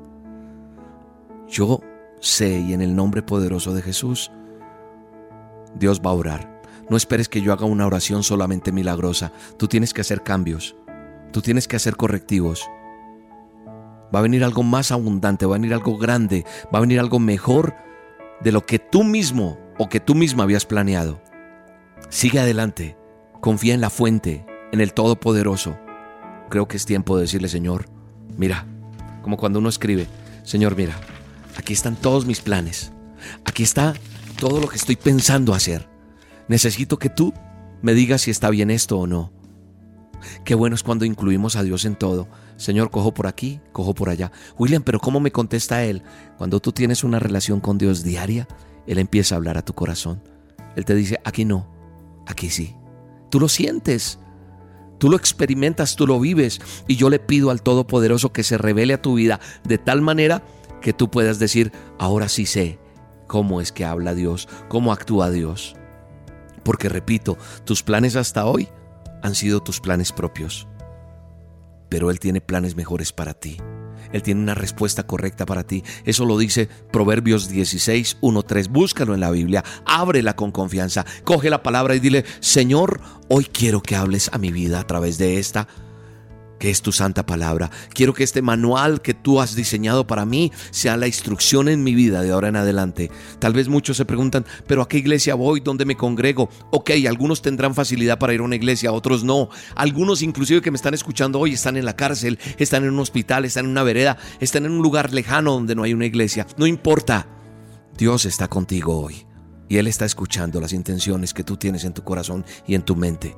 Padre, que estas dosis todos los días se vuelvan esa adicción a mi vida para yo guiarme en lo que tú tienes todos los días, porque tú a partir de hoy guías mis pasos, porque tú a partir de hoy guía mi camino, Señor, porque yo contigo de la mano, Señor, ah, todo va a cambiar, todo va a cambiar, vendrá el éxito, será contundente, testificaré quién eres tú, hazme entender tu buen plan para mí, Señor. Padre, en el nombre de Jesús, oro por cada oyente, oro por cada necesidad económica, oro por esa respuesta que está esperando esa persona, oro por ese negocio que no se ha dado, oro por esa plata que tienen que girar para que la empresa funcione como tiene que funcionar. Oro, Señor, para que llegue la bendición tuya. Lo declaro y lo creo en el nombre poderoso de Cristo Jesús. Amén y amén. Te tengo una super invitación y es que este domingo vamos a estar en reunión presencial en Bogotá. Recuerda que en Bogotá es una vez al mes, así que este próximo domingo te espero en el Teatro Royal en Bogotá. Tres reuniones, 9, 11 y 1 de la tarde. Entrada libre carrera 13 6674. La entrada es en orden de llegada, así que te esperamos. Voy a hacer una oración especial por ti para que Dios obre un milagro a tu necesidad en el nombre de Jesús. Te mando un abrazo y te bendigo. Cuando oscurece crece, escucharé tu voz. Si mi esperanza y fe se acaban mi fuerza tú serás. Cuando creo que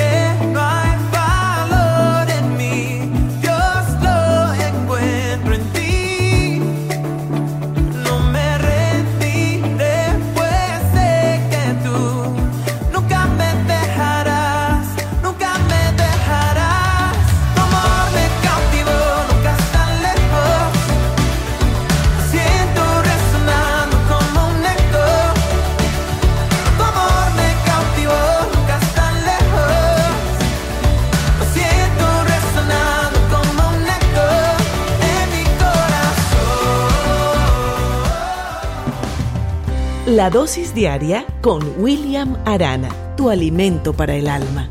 Vívela y compártela. Somos Roca Estéreo.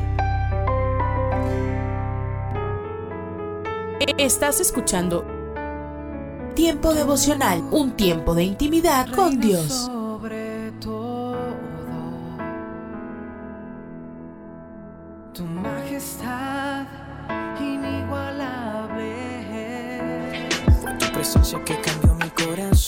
Escucha y comparte. Comparte.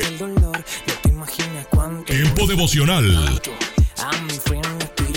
En las plataformas Spotify, Google Podcast, Amazon Music y donde quiera que escuches tus podcasts.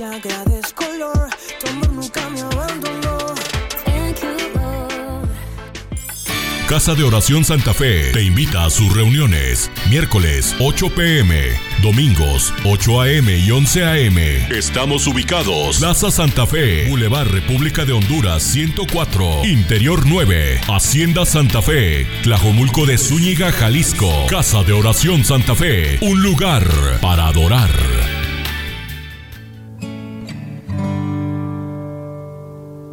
Lamentaciones 321 al 23.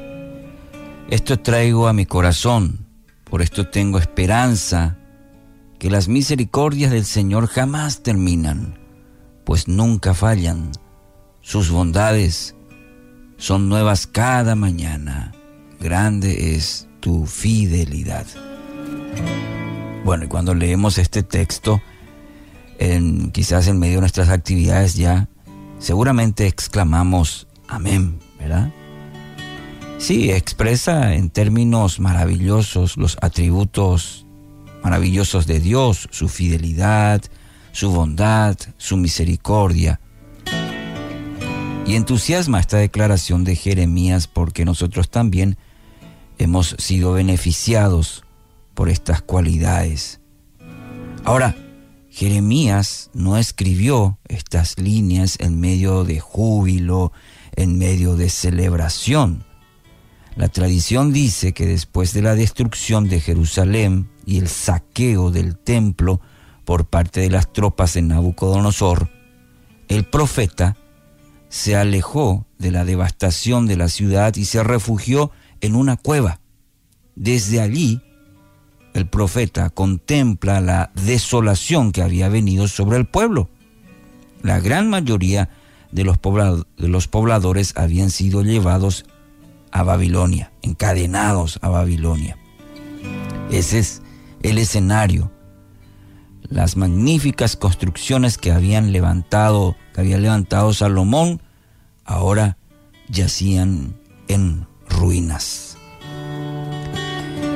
La congoja de Jeremías no conocía de límites, había sufrido intensamente durante décadas de infructuosas advertencias a Judá y ahora él está solo, agonizando en medio de los escombros de lo que alguna vez fue una pujante ciudad.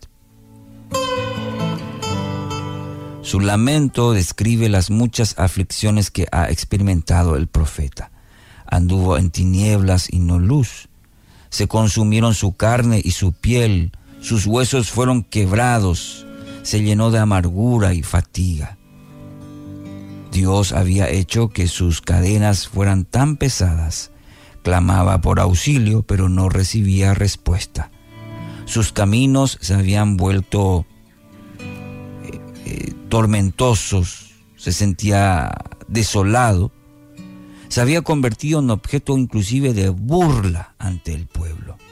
Su alma había sido privada de la paz y había olvidado lo que significaba, significaba la, la felicidad. Bueno, nos encontramos ante un cuadro, ¿verdad?, de mucha tribulación. Jeremías está hundido en el más absoluto tormento. Su dolor no tiene consuelo. Los años de ministerio no lograron cambiar el amargo destino del pueblo de Dios. Y querido oyente, note el contexto que el profeta tiene al, en su vida y trae a su memoria las verdades eternas que rodean al Señor.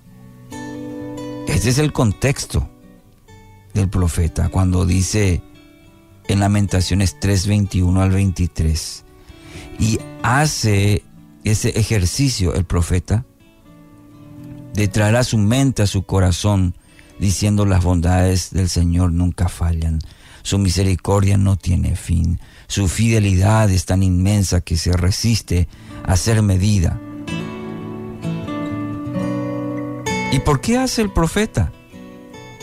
Eh, ¿Por qué hace esta declaración en medio de un momento tan difícil para él, para el pueblo? Es que meditar en estas verdades reanima su corazón y declara, el Señor es mi porción. Dice mi alma, por tanto en Él espero. Bueno es el Señor para los que en Él esperan, para el alma que lo busca. Eso dice el versículo inmediatamente, los versículos 24 al 25, es esta declaración, en Él espero. En Él espero. Bueno es el Señor para los que en Él esperan, para el alma que lo busca.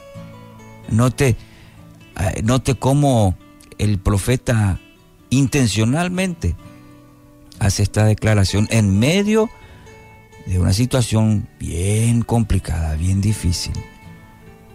Jeremías marca el camino que debemos también recorrer nosotros en tiempos de aflicción. Aún en medio de la más intensa tristeza, debemos atrevernos a declarar las bondades de Dios.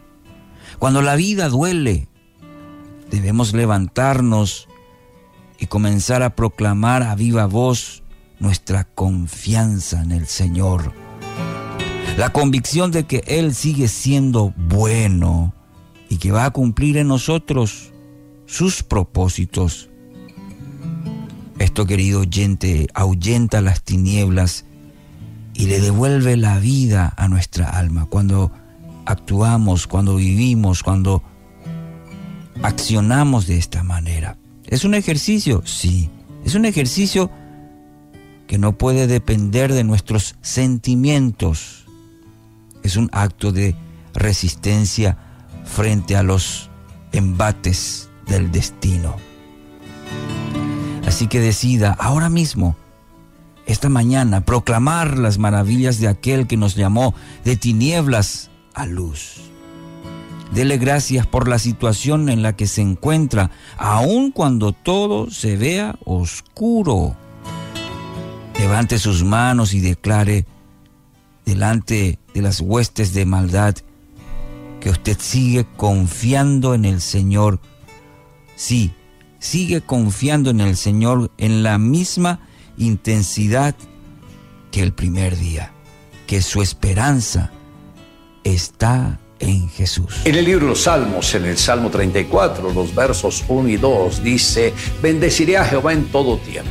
Su alabanza estará de continuo en mi boca. En Jehová se gloriará mi alma, lo oirán los mansos y se alegrarán. Hoy me gustaría tratar sobre el tema la correcta adoración. El hombre fue creado para adorar a Dios. Cuando Satanás vio la comunión íntima que el hombre disfrutaba con su creador, lleno de envidia, quiso destruir esa relación y canalizar esa necesidad humana en beneficio propio, para que el hombre se rindiera ante él. Astutamente le vendió la idea de que si comía del fruto, del árbol prohibido sería como Dios. Satanás sabía que si el hombre lograba aceptar esa propuesta, quedaría completamente separado de Dios y estaría en su territorio, sujetándose a su dominio, ya que lo único que separa al hombre de Dios es el pecado.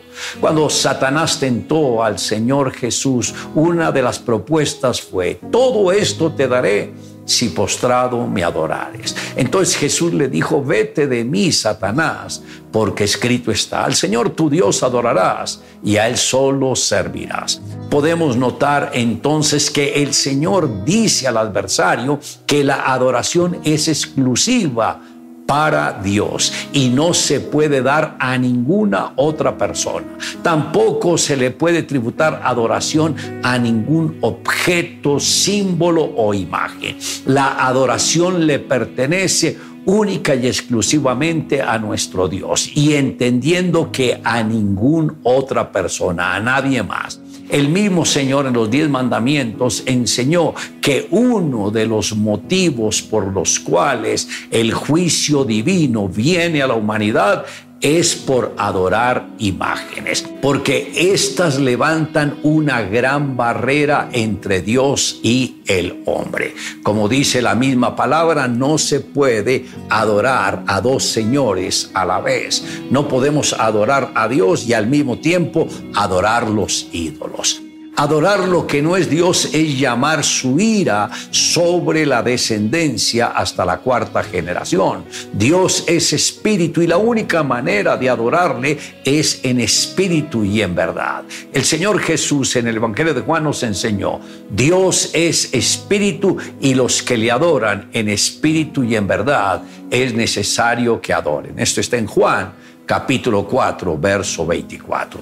Todos podemos sentir la presencia de Dios donde quiera que estemos, aunque hay lugares que parecen ser más propicios que otros, que inspiran y atraen más la presencia de Dios. Él puede escuchar las oraciones que le vemos, no importa el lugar donde usted se encuentre. Él siempre va a oír nuestra oración. Por eso es importante que a diario usted empiece el día con esa intimidad, comunión con Dios, invirtiendo un tiempo de calidad para Él y va a notar la diferencia porque la mano del Señor estará sobre su vida y también sobre los suyos. En la selva vivían tres leones. Un día el mono convocó a una reunión para tomar una decisión. ¿A cuál de esos tres leones se debería rendirle obediencia? ¿Cuál de ellos debería ser su rey? Los leones supieron de la reunión, pero no querían luchar entre sí, así que decidieron que escalarían la montaña difícil y el que llegara primero a la cima sería consagrado como el rey de la selva. La montaña difícil era la más alta de toda la selva. El desafío fue aceptado por los leones y todos los animales se reunieron para asistir a este gran evento. El primer león intentó escalar y no pudo llegar. El segundo león también fue derrotado y el tercer león tampoco lo pudo conseguir y bajó derrotado.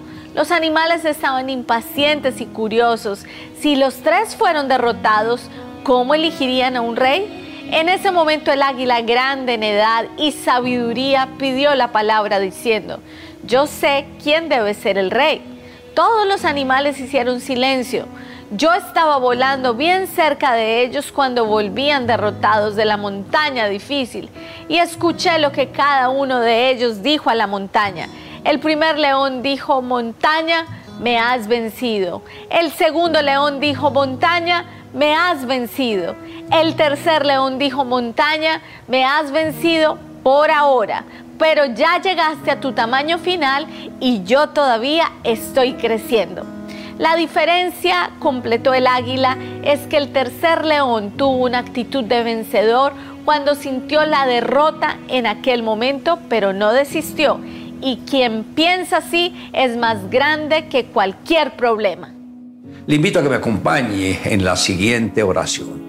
Amado Dios, gracias porque has corrido un velo en nuestras propias mentes para entender que tú eres un Dios vivo espiritual pero vivo. Gracias porque extendiste esa misericordia para que pudiéramos llegar a leer tu palabra. Y una vez que la hemos leído, hemos entendido que enviaste a tu Hijo para que tomara el lugar de nuestros pecados y pagara el precio por nuestra redención. Te amamos Dios en Cristo Jesús. Amén. Declare juntamente conmigo, bendeciré a Jehová en todo tiempo. Su alabanza estará de continuo en mi boca.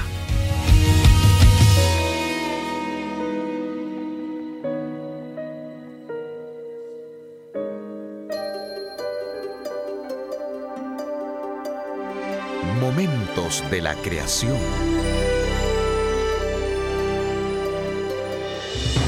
Hola, soy Milton de los Santos. La palabra galaxia tiene una etimología que significa lechosa desde los primeros tiempos, la gente había notado una franja de cielo donde incluso cuando la luna no estaba fuera, había un resplandor blanco que describieron como lechoso. Pero al ser gente antigua no usaban el inglés. El término en griego para una banda lechosa es galaxia, es decir, kiklos. Los romanos cambiaron esta banda láctea por la Vía Láctea. Pero observe que la palabra griega para lechoso es galaxia. En 1610, Galileo Galilei usó su telescopio para observar la Vía Láctea y descubrió que estaba compuesta de estrellas muy juntas en su punto de vista. En 1917, Heber Curtis se dio cuenta de que la galaxia de Andrómeda, que podía ver que tenía una forma de doble espiral, era en realidad una colección de estrellas, no una nube de gas. Con el tiempo nos dimos cuenta de que nuestra propia colección de estrellas tiene una forma similar de doble espiral y por lo tanto se acuñó la palabra galaxia para describir todos esos objetos. Resulta que la Vía Láctea es nuestra vista de estrellas más densamente empaquetadas hacia el centro de nuestra galaxia. Ahora que sabemos que hay muchas galaxias de este tipo en todo el universo, tenemos aún más razones para alabar a Dios por su gloria. Para una copia de este programa, escríbanos a info@creationmoments.com o a Momentos de la Creación, PO Box 839, Foley, Minnesota 56329, Estados Unidos y solicite la copia número 2683. Tome unos momentos para recibir ánimo y renovación con pautas para vivir. Sonia era una solterona que vivía sola y no tenía muchos amigos, pero había una cosa en la que ella, un perro, al que ella lo nombró precioso. Sonia acercaba al perro a su rostro y le susurraba, precioso. Si tuviera que hacer una lista de cinco cosas que usted considera preciosas, ¿qué cosas estarían en su lista? Lo que usted considera precioso es un reflejo de su sistema de valores. La Biblia se refiere repetidamente a cosas que se describen como preciosas y algunas veces inclusive el comparativo más precioso es usado. Pedro califica las promesas de las escrituras diciendo preciosas y maravillosas promesas, a fin de que por ellas lleguéis a ser partícipes de la naturaleza divina, habiendo escapado de la corrupción que hay en el mundo. David describe su relación con Dios como preciosa. También describe la ley como más preciosa que el oro, más que mucho oro fino. En el Salmo 116 hay una referencia inusual a lo que Dios considera precioso. Lo único que Dios considera precioso, está listo para esto, es la muerte de los suyos. Preciosa en los ojos del Señor es la muerte de sus santos, dice el Salmo 116, versículo 15. Desde nuestra perspectiva, esto parece lo opuesto. La vida es preciosa para nosotros, pero Dios dice, no, la circunstancia de su llegada al hogar celestial es un asunto de gran cuidado para mí. Solamente señala lo que ya sabemos, pero que rara vez lo reconocemos. Lo que nosotros valoramos y lo que valora Dios es a menudo muy distinto y alejado, como el Oriente está del Occidente.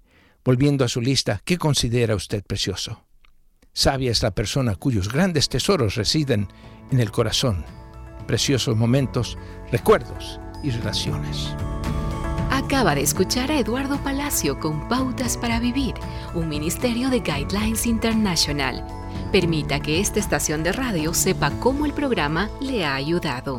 Acompáñenos en la próxima emisión de Pautas para Vivir. Gracias por su sintonía.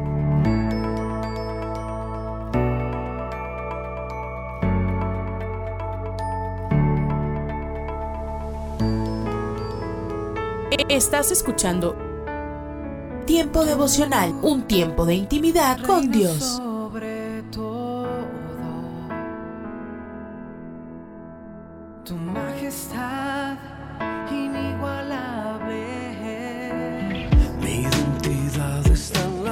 Escucha y comparte. Comparte. Tiempo devocional. En las plataformas Spotify, Google Podcasts, Amazon Music y donde quiera que escuches tus podcasts. Dios me has escogido, Casa de Oración Santa Fe te invita a sus reuniones. Miércoles 8 pm, domingos 8 am y 11 am. Estamos ubicados. Plaza Santa Fe, Boulevard República de Honduras 104, Interior 9, Hacienda Santa Fe, Tlajomulco de Zúñiga, Jalisco. Casa de Oración Santa Fe, un lugar para adorar. En las nubes de la incertidumbre el dolor y el desaliento, surge un rayo de esperanza en la voz internacional de la radio de Guillermo Villanueva.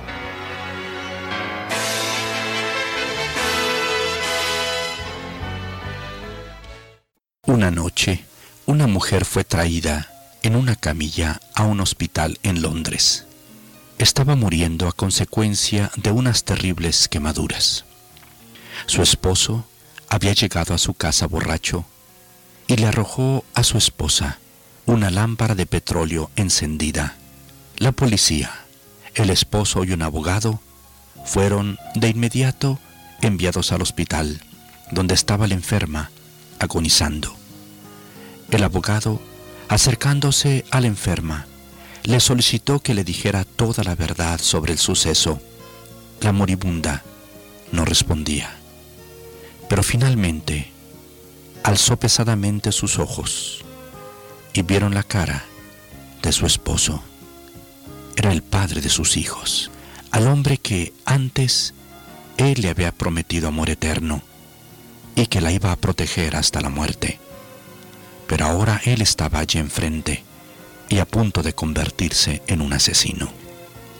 Al poner su mirada fija en el rostro de su marido, posiblemente ella lo vio como le había visto cuando estaba enamorada de él o antes de que fuera un alcohólico. Entonces ella le respondió al abogado, fue solamente un accidente. Esto fue lo último que dijo y expiró. Este drama, mi amigo, nos recuerda las últimas palabras del Señor Jesús, que vienen con ímpetu a nuestra mente y a nuestros oídos cuando nuestro bendito Salvador en la cruz del Calvario dijera, Padre, perdónalos porque no saben lo que hacen. Y esta divina declaración nos asegura que Él es nuestro único intercesor ante el Padre, porque hay un solo Dios, y escucha bien, un solo mediador, un solo intercesor, así lo dice la Biblia, uno solo, que intercede entre Dios y los hombres, Jesucristo hombre. Ven a Cristo y vienes al Padre. Si no vienes a Cristo es imposible encontrar otro camino para llegar al Padre.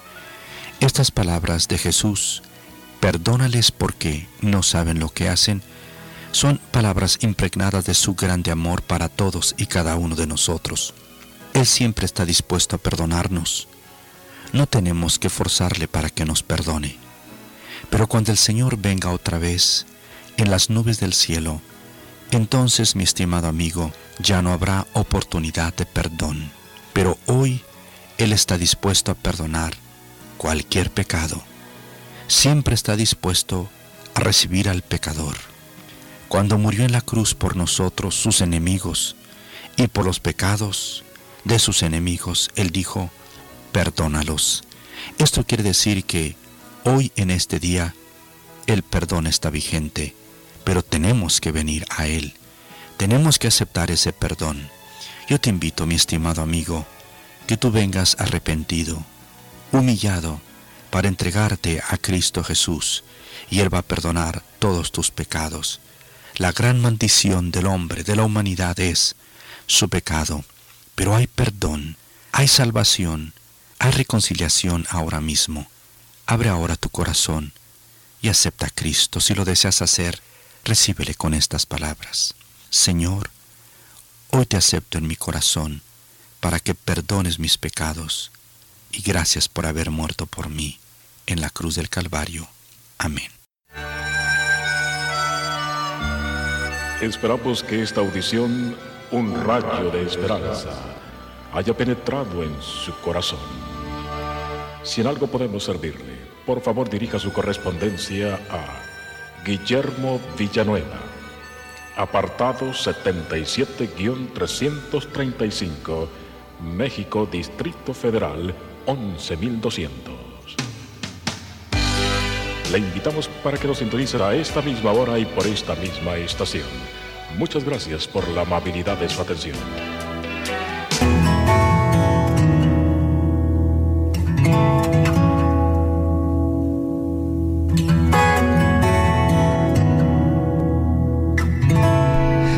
Las 9 de la mañana puntualmente y hoy quiero compartir contigo un pasaje de la Biblia que se encuentra en Mateo capítulo 18 desde el versículo 21 en adelante. ¿eh? Probablemente este episodio lo conoces porque ya se ha hablado bastante acerca de esto, lo habrás escuchado en en, tu clase de niños, en la escuela dominical, lo habrás escuchado en varias predicaciones, lo que ocurre cuando viene Pedro y le pregunta a Jesús, ¿cuántas veces es que debo de perdonar a un hermano que peca contra mí? ¿Mm?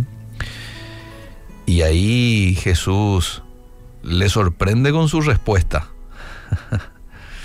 Ahora, ¿por qué he querido hablar de este tema? Porque tal vez ha sido criticado Tal vez te han defraudado, tal vez te hayan lastimado. En este mundo caído, la lista de malas acciones es interminable. Y a veces nos lastiman personas que de pronto vos decís no lo van a hacer, sí lo hacen, porque son seres humanos. Em, puede que te haya lastimado alguien, algún integrante de una familia. Puede que te haya lastimado alguien de la iglesia. Eh, nadie está exento. Así como otros pudieron lastimarte y generar un, dolor en tu persona, lo más probable es que también hayas lastimado a alguien. Porque desde esa perspectiva también lo debo de mirar, no desde la perspectiva siempre de víctima, sino también a veces desde la perspectiva de, que tengo un corazón sucio, tengo un corazón perverso y, ¿por qué no? Lastimo también a otros. A veces lastimamos con palabras, con gestos, con omisiones. Lastimamos a alguien. Ahora, la pregunta es, ¿cómo debo manejar los agravios de los demás? Yo no puedo evitar que la gente me lastime. No puedo evitar eso. Estoy en un mundo caído. Me estoy relacionando todos los días con gente, muchos de ellos heridos, con el corazón. ¿Y qué es lo que da una persona herida? Y vuelve a herir. Porque está lleno de algo y, y vuelve a dar de eso que tiene. Uno no puede dar algo que no tiene.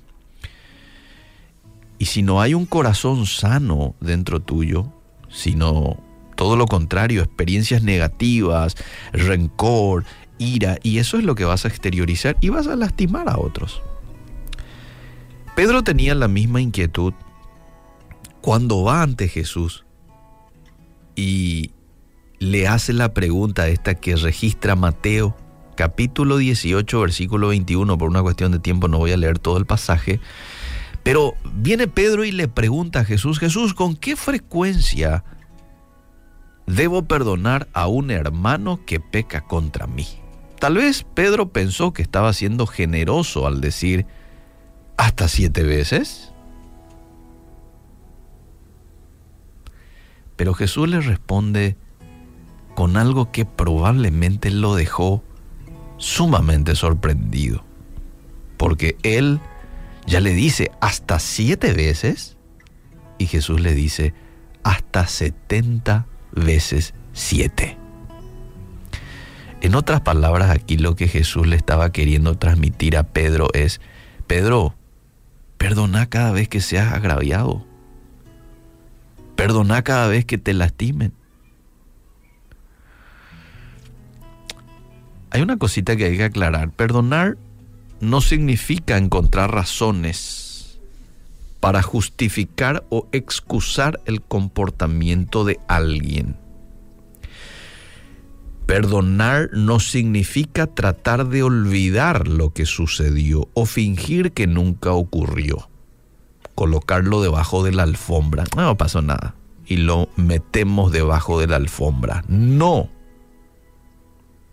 El perdón genuino requiere una acción voluntaria de nuestra parte, aunque reconocemos que se ha cometido una falta, aunque reconocemos que la persona falló, no hizo bien, no actuó bien la persona, me lastimó, me dijo algo que no me tenía que decir en el momento, en el lugar indicado, con las palabras con las cuales tenía que haberme confrontado, porque a veces tenemos que ser también confrontados, eh, y yo reconozco eso, pero ¿sabes qué? Elijo liberar al infractor de cualquier obligación. Eso es perdón. Renuncio al derecho que tengo de causarle también algún mal. Porque yo tengo también la posibilidad de causarle un mal en respuesta a. Pero el perdón es renuncio a eso. Ah. Que Dios se encargue. Dice un texto de la Biblia, mía es la venganza. Yo daré el pago, dice el Señor. Deja a cargo de Dios. Él va a actuar con justicia. En esencia, ya no tenemos un comportamiento injusto y dañino en contra de la persona. Esta que te lastimó sino que ahora soy misericordioso con ella o con él, tal como Dios lo fue conmigo. y tengo que ser consciente, de la misma manera que este fulano me hirió, me dijo algo que no me tenía que decir, me lastimó.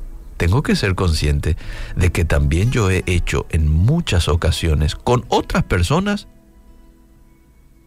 y con Dios y hemos recibido el perdón de Dios. Todos los días fallamos, le fallamos a Dios, ¿verdad? Yo por lo menos todos los días necesito venir ante Dios y decirle, Señor, perdóname una vez más. perdóname por entristecerte con, con esta acción, con este pensamiento, perdóname por entristecerte con esta decisión que he tomado a la ligera sin haberte consultado. Yo necesito el perdón de Dios. Pues entonces, si yo necesito el perdón de Dios, entonces también debo de perdonar a los que me ofenden. Ahora, la otra opción que uno tiene en el momento de recibir una ofensa, la otra opción contraria a la de perdonar es aferrarse a la ira, aferrarse a la amargura, y aunque pensemos que estamos castigando al ofensor, vos tenés que entender lo siguiente, y yo también, en realidad nos estamos lastimando a nosotros mismos. es una patada a mi propia olla, como dice esa frase, ¿verdad? Me estoy haciendo daño a mí mismo. Entendamos esto. El resentimiento, amable oyente, es como un lodo que contamina mi mente, que obstruye el corazón, que envenena mi alma. El enojo mal manejado se convierte en amargura, la cual afecta todo. Afecta mi relación con mis semejantes, con mis seres queridos y algo muy peligroso, y seamos conscientes de esto, afecta mi relación con Dios. Y no solo eso, nos deja vulnerables a los ataques de Satanás. No me da el tiempo de leer el pasaje que apoya esto, pero está en Efesios capítulo 4, versos 26 y 27. Efesios 4, 26 y 27. La falta de perdón me deja vulnerable al ataque del enemigo. Por eso es que tengo que prestarle atención a una cuestión de perdón. No es decir nomás, ah, no le perdono, nunca lo voy a perdonar. No es cuestión de decir nomás eso a la ligera. Yo sé que a veces uno dice, en el momento ahí del enojo, lo dice sin pensar, pero después tomate el tiempo de pensar y de solucionar y no vayas a, a dejar que eso quede así, con el nunca le voy a perdonar. ¿Mm? Eso es lo que dije, Señor en un momento de impulsividad, pero sabes qué, ahora vengo a ti y te pido que tú me des la capacidad de perdonar a mi ofensor. Y es más, tomo la decisión de perdonar. Aquí ya doy el primer paso. Y puedes agarrar un cuaderno y escribir en ese cuaderno quién es tu ofensor y escribir allí lo perdono. ¿Por qué no también podrías agarrar el celular o el correo electrónico y hacerle saber a esa persona? Quizás esa persona sabe que vos estás enojado con él o con ella. O puede que no sepa. Hacerle saber que te ofendiste con él o con ella en tal ocasión. Y también hacerle saber de que le acabas de perdonar. ¿eh? Eso va a traer libertad a tu vida. Va a hablar muy bien de vos a la otra persona. Probablemente la otra persona también va a reconocer su error, te va a pedir perdón en ocasiones si no te pide, no importa porque ya lo has perdonado. Y vas a actuar en obediencia a Dios. Y eso como consecuencia va a traer paz a tu alma. Gozo. Gracias Señor por darnos la herramienta hoy para ser libres. El perdón. Ayúdanos Señor. Ayúdanos.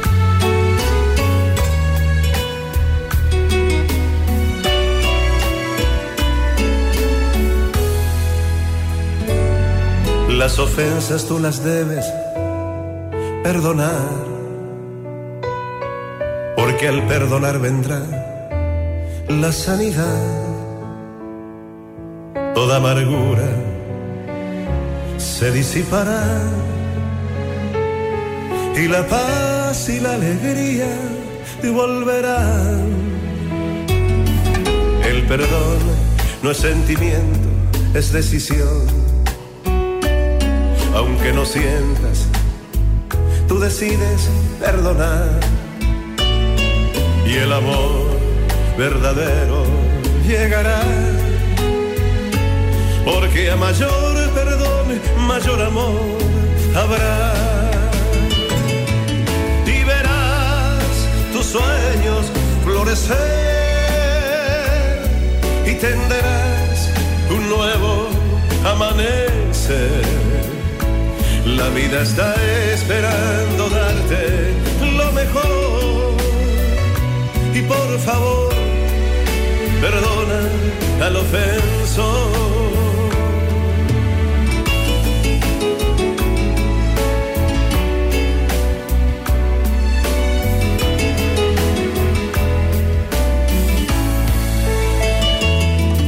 si Dios perdona todo, ¿quién soy yo para guardar el odio o el rencor? El perdón trae alivio al corazón y Hola, soy Johnny Erickson Tara. Después que una lesión en fútbol americano acabó con la carrera profesional de David, él abrió un gimnasio con la intención de inspirar a otros. Bueno, un día en el centro comercial notó que un hombre rodaba en su silla de ruedas y comenzó a platicar con él. Resulta que Brian había perdido ambas piernas en la guerra en Afganistán. David lo invitó a su gimnasio y comenzó a entrenarlo. Para sorpresa de Brian, que pensó que nunca volvería a caminar, logró recuperar las fuerzas para usar prótesis. Y ahora el gimnasio de David se dedica a ayudar a las personas con discapacidades. Primera de Pedro 4 nos dice que usemos nuestros dones para servir a los demás. David lo hizo con Brian y tú también lo puedes hacer con otros. Aprende más al visitar johnnyradio.org. presentamos La Buena Semilla, una reflexión para cada día del año.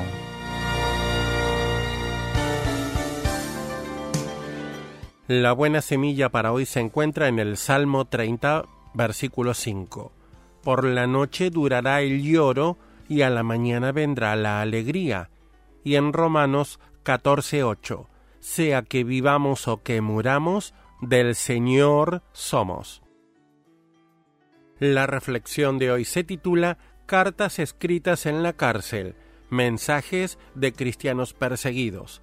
Este es el testimonio de Mehdi Dibaj de Irán, nueve años de cárcel y luego murió por su fe. Ahora mismo hay fiestas por todas partes. A nuestro alrededor se celebra la revolución, y tú, hijo mío, celebras hoy tu cumpleaños número 17. En mi celda estoy viviendo mis 43 años de vida cristiana y hoy celebro el comienzo del octavo año de prueba por mi fe en Jesucristo nuestro Señor. Es una celebración y una alegría en mi corazón. Doy gracias a mi amado Dios que me ha considerado digno de estar aquí en la cárcel todos estos años a causa de mi amor y mi fe en el Señor Jesucristo. Agradezco a mis hermanos y hermanas cristianos que me han apoyado con sus oraciones y su amor para que la victoria sea del Señor. Este triunfo es tuyo, Jesús resucitado, Hijo de Dios, nuestro Creador y Redentor. Mi querido Hijo, ¿Alguna vez has llorado toda la noche, pero cuando llega la mañana la alegría abunda? Pronto veremos el fruto de las dificultades de nuestra vida y recibiremos la recompensa del Señor. Esta es nuestra esperanza, la feliz esperanza del regreso de Jesús. Él nos llevará con Él al cielo. Una vez me preguntaron, ¿Qué harás en los días de prueba y estrés? Esta es mi respuesta. Acepto las dificultades con gozo porque todo lo puedo en Cristo que me fortalece, como dice Filipenses 4:13. Para escuchar este y otros programas, le invitamos que visiten nuestra página web en labuenasemilla.com.ar.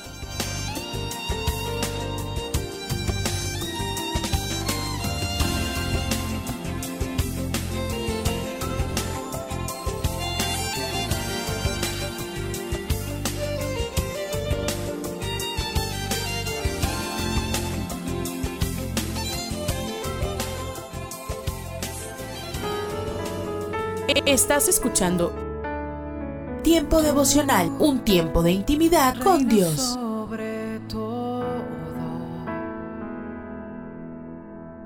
tu majestad inigualable. Y esto quiere hacer temblar mi fe. Escucha y comparte. Comparte. Movido, Tiempo devocional. pueda parecer En las plataformas Spotify, Google Podcast, Amazon Music y donde quiera que escuches tus podcasts.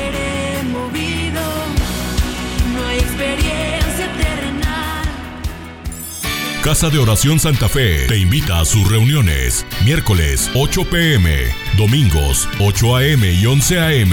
Estamos ubicados. Plaza Santa Fe, Boulevard República de Honduras 104, Interior 9, Hacienda Santa Fe, Tlajomulco de Zúñiga, Jalisco. Casa de Oración Santa Fe, un lugar para adorar. Esto es la palabra para ti hoy. Y la palabra para ti hoy es Dios está solo a una oración de distancia, escrita por Bob Gass. En Salmos 34:6 leemos, Este pobre clamó y el Señor le oyó y lo libró de todas sus angustias. J.C. Penny ya murió y está en el cielo, pero hay cientos de tiendas por departamento en todos los Estados Unidos que aún llevan su nombre, J.C. Penny. Cuando joven, solo le interesaba una cosa, hacer dinero. Como un vendedor que se ganaba 6 dólares a la semana, la ambición que lo consumía era acumular una fortuna de 100 mil dólares. Cuando alcanzó esa meta, sintió satisfacción temporera, pero pronto su intención fue acumular un millón de dólares. Pero entonces la tragedia llegó a su vida. Su esposa se contagió con gripe, pero se complicó, le dio pulmonía y posteriormente falleció. Él recuerda, cuando ella murió mi mundo se vino abajo. Levantar negocios, convertirse en un éxito ante los ojos del hombre, acumular dinero. ¿Cuál es el propósito de todo esto? Me sentí burlado por la vida y hasta por Dios mismo. En poco tiempo estaba arruinado financieramente y sumido en una profunda depresión. Fue entonces cuando recurrió a Dios y vivió una conversión milagrosa. Él cuenta, cuando fui llevado a la humildad y al conocimiento de mi dependencia en Dios, fue como si una luz iluminara mi ser. No puedo describirlo de otra manera, solo puedo decir que me cambió como hombre. ¿Crees que tu vida está hecha trizas hoy? ¿Te sientes en el suelo y te preguntas si algún día podrás levantarte? Pues recurre a Dios. Él está tan solo a una oración de distancia. Y el salmista David oró de esta manera. Este pobre clamó y el Señor le oyó y lo libró de todas sus angustias. Lo que Dios hizo por David también lo hará hoy por ti.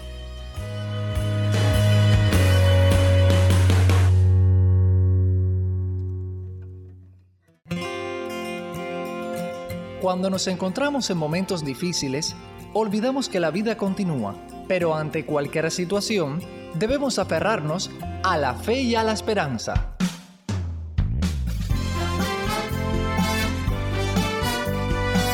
Meditaciones y comentarios con el pastor Alberto González en Mensajes, de, fe y Esperanza. Un saludo cordial desde La Habana, Cuba. Para resistir a Satanás y a sus ángeles tenemos el poder del Espíritu Santo, quien mora y permanece en nosotros. Es muy importante que los cristianos no ignoremos las fuerzas satánicas, pero que tampoco les reconozcamos más poder que el que realmente tienen. Recordemos, eso sí, que ellos son nuestros principales enemigos y no los hermanos y hermanas de nuestra misma fe con los cuales a veces podemos tener conflictos, malos entendidos o diferencias de opinión. Al diablo y sus ángeles debemos resistirlos y combatirlos. A nuestros hermanos en la fe con personalidades difíciles o exponentes de opiniones teológicas diferentes debemos amarlos, intentar comprenderlos, respetarlos y nunca menospreciarlos. Incluso pensando que están errados, debemos de tratar de explicarles nuestra opinión con amor, bondad y gracia. En su carta a la iglesia de Roma, Pablo mencionó diferencias entre los creyentes por opiniones sobre la comida y los días a guardar. Aclara que no deben menospreciarse unos a los otros, pues en definitiva Dios los acepta a ambos. Por lo tanto dice, el que come no menosprecie al que no come, y el que no come no juzgue al que come, porque Dios lo ha recibido. Sorpresivo, ¿no? Y dice más, pero tú, ¿por qué juzgas a tu hermano? O tú también, ¿por qué menosprecias a tu hermano? Porque todos compareceremos ante el tribunal de Cristo. Porque escrito está, vivo yo, dice el Señor, que ante mí se doblará toda rodilla y toda lengua confesará a Dios. De manera que cada uno de nosotros dará a Dios cuenta de sí Así que ya no juzguemos más los unos a los otros, sino más bien decidid no poner tropiezo u ocasión de caer al hermano. Y aquí hay una enseñanza muy importante que no podemos soslayar. Decidid no poner tropiezo u ocasión de caer al hermano. ¿Has captado su magnitud? Satanás quiere destruirnos, pero los creyentes nos cuidamos de no poner piedra de tropiezo ni ocasión de caer a otros hermanos. Aun cuando tengamos opiniones discordantes, debemos extender gracia a nuestros hermanos y hermanas, expresarles respeto y comprensión amorosa siempre y cuando veamos la obra del Espíritu en sus corazones. La presencia del Espíritu Santo es inocultable porque el fruto del Espíritu es en toda bondad, justicia y verdad. Santiago también enseña que la sabiduría de lo alto es primeramente pura, después pacífica, amable, benigna, llena de misericordia y de buenos frutos, sin incertidumbre ni hipocresía y el fruto de justicia se siembra en paz para aquellos que hacen la paz. Destruir y dividir es la obra de Satanás. La del Espíritu es unir y bendecir. ¿A cuál de las dos obras nos dedicaremos? Acabas de escuchar una emisión más de Mensajes de Fe y Esperanza. Puedes escribirnos por correo postal a la siguiente dirección: Pio Box 8700, Cari NC 27512, Estados Unidos. También puedes enviar un correo electrónico a feyesperanza@transmundial.org. Gracias por la sintonía y la esperamos en el próximo programa de Mensajes, de, fe y esperanza.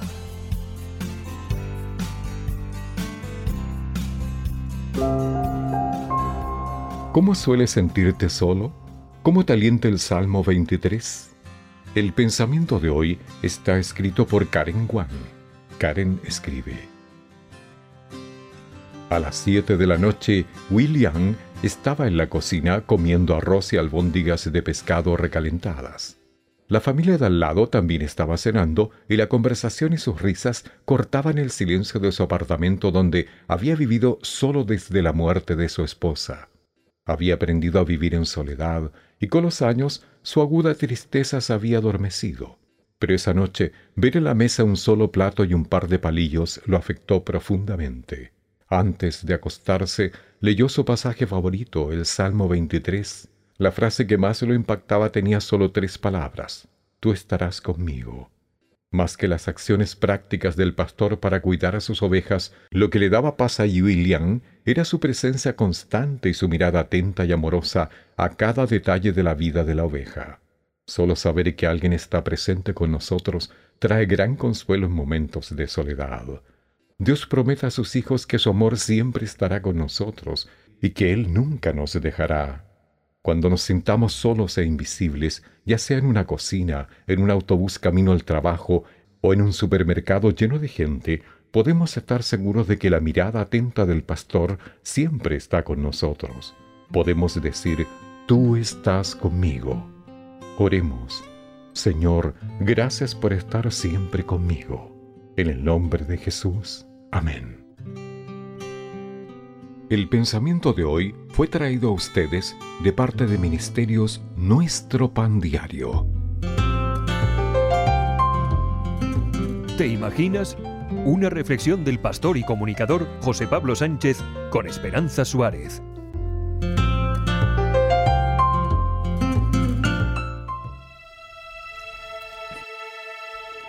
Los padres de Nirmala arreglaron su matrimonio. Eligieron para ella a un hombre cristiano, bien educado y alto, que apenas conocía.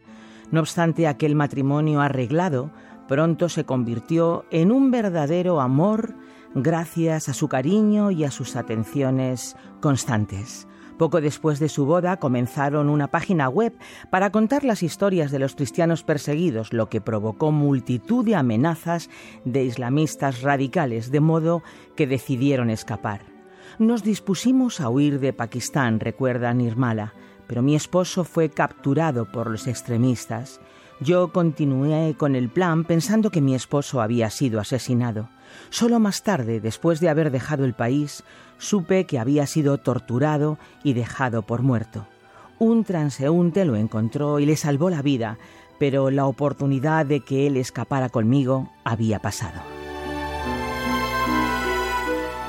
Mientras Nirmala estaba en Sri Lanka esperando que se aprobara su solicitud como refugiada en la Embajada de los Estados Unidos, su esposo se recuperaba de las torturas en Pakistán. Durante cuatro años esperó a que se resolviera su solicitud, presionada por las autoridades de Sri Lanka que la buscaban para deportarla a su país. Estaba indefensa, sin posibilidad de trabajar, vulnerable en todos los sentidos. Pasé la mayor parte del tiempo escondiéndome en iglesias y gracias a Dios nunca fui atrapada, cuenta Nirmala. En ese tiempo Jesús se convirtió en la única mano que sostenía la mía. Llegué a conocerlo de una manera más profunda, como nunca antes le había conocido. Nirmala creció creyendo que Dios era poderoso, pero no siempre estuvo en su pensamiento. Al refugiarme en esas iglesias, temiendo por mi vida y dependiendo de su gente, Jesús y yo nos convertimos en los mejores amigos, afirma Nirmala. Cuando llegó a Washington fue como llegar al cielo después de estar en el infierno. Allí comenzó una nueva vida con nuevas amistades, pero siempre echando de menos a su esposo, que todavía permanecía en Pakistán sin poder escapar. Sus nuevos amigos no pueden entender que siga fiel a su esposo después de que fuera forzada a casarse con él. Nirmala responde, Tengo un matrimonio arreglado, a la manera clásica pakistaní, pero lo más importante es que mi matrimonio fue arreglado por Dios. Él nos mantiene unidos a pesar de la distancia, la persecución y de los procesos burocráticos e incluso a pesar de los rumores y las dudas. Mientras llega el día en que vuelvan a estar juntos, su relación se mantiene viva usando Skype y WhatsApp, pero sobre todo por su decisión de confiar en la protección de Dios. Mi esposo me dice que ha sido fiel como yo lo he sido, y le creo. Destruiría mi mente sospechar constantemente de él desde el otro lado del océano. Si alguna vez me mintiera, eso sería entre él y Dios. Durante estos años lo único que he podido controlar es si yo soy fiel a él, a Dios y a nuestro matrimonio. Esto afirma Nirmala, que con esta convicción demuestra que el amor es capaz de vencer en medio de las peores circunstancias.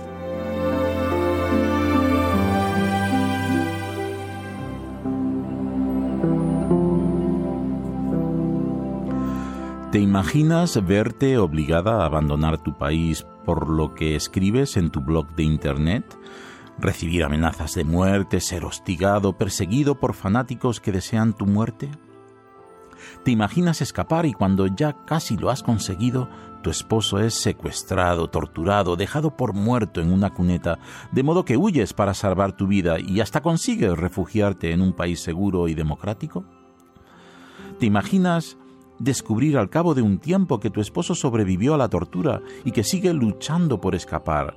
Pero pasan los días, las semanas, los meses, hasta ocho años de separación forzosa sin poder abrazarle.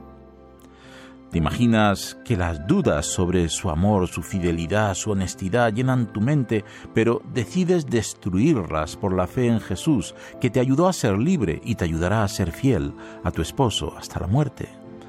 Pues no te lo imagines más, es verdad, la verdad de aquellos que se fortalecen en la fidelidad de Dios. Has escuchado ¿Te imaginas? Un espacio producido por Radio Encuentro Radio Transmundial en España.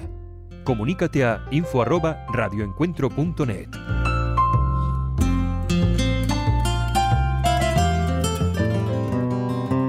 Siempre hemos encontrado similitudes entre nuestra familia y las historietas. Frecuentemente uno de los niños se me acercaba con alguna caricatura del periódico y decía, Aquí estamos reflejados, papá, y a menudo se trataba de esa tira cómica llamada Circo Familiar. El hombre detrás de esa caricatura obviamente tenía sus propios hijos.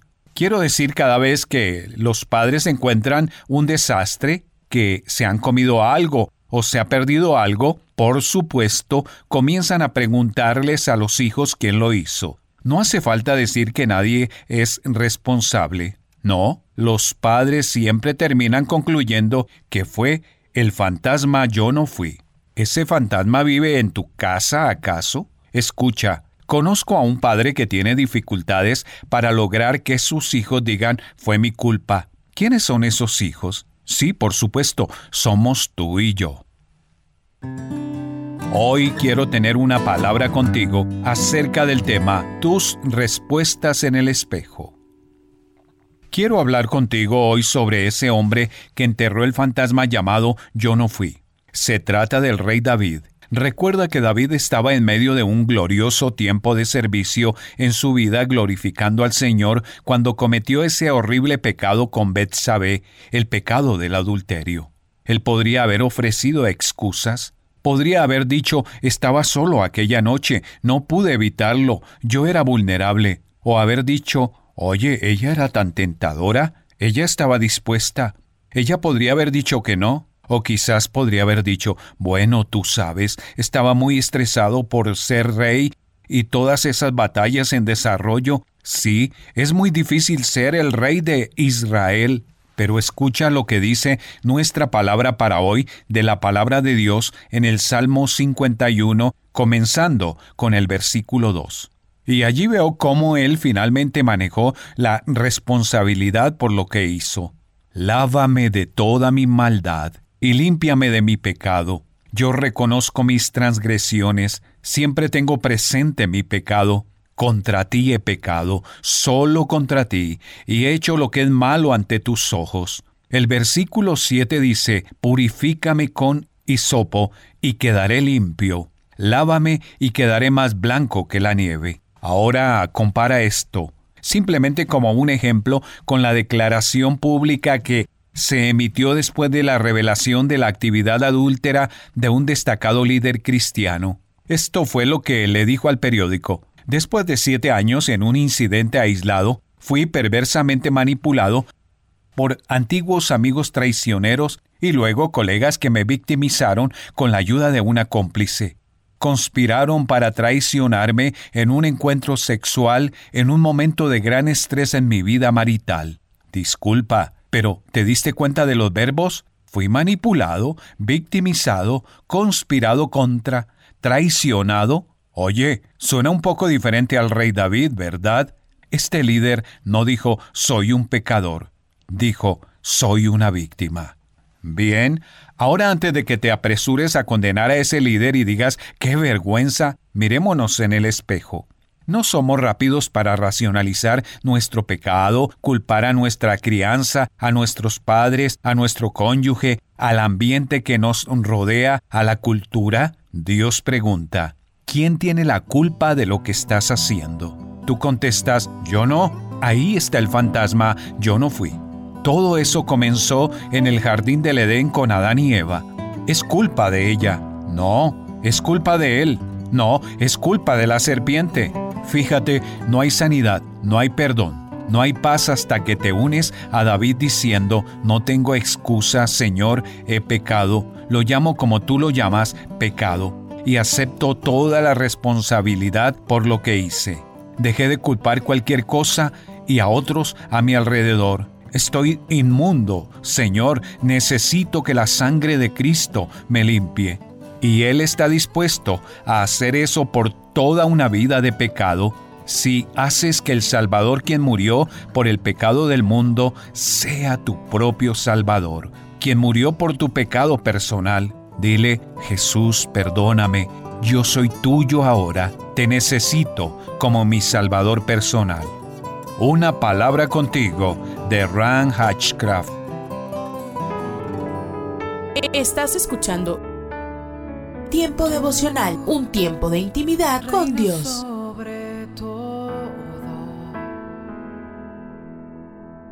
Tu majestad inigualable. ¿Cómo no voy a servirte, Dios, si tú eres todo Escucha y comparte. Comparte. Si estuviera en el fondo del mar, Tiempo devocional. solo tú me salvarás. En las plataformas Spotify, Google Podcast, Amazon Music y donde quiera que escuches tus podcasts. Por amor, mi mejor canción. Casa de Oración Santa Fe te invita a sus reuniones. Miércoles 8 pm, domingos 8 am y 11 am. Estamos ubicados. Plaza Santa Fe, Boulevard República de Honduras 104, Interior 9, Hacienda Santa Fe, Tlajomulco de Zúñiga, Jalisco. Casa de Oración Santa Fe, un lugar para adorar.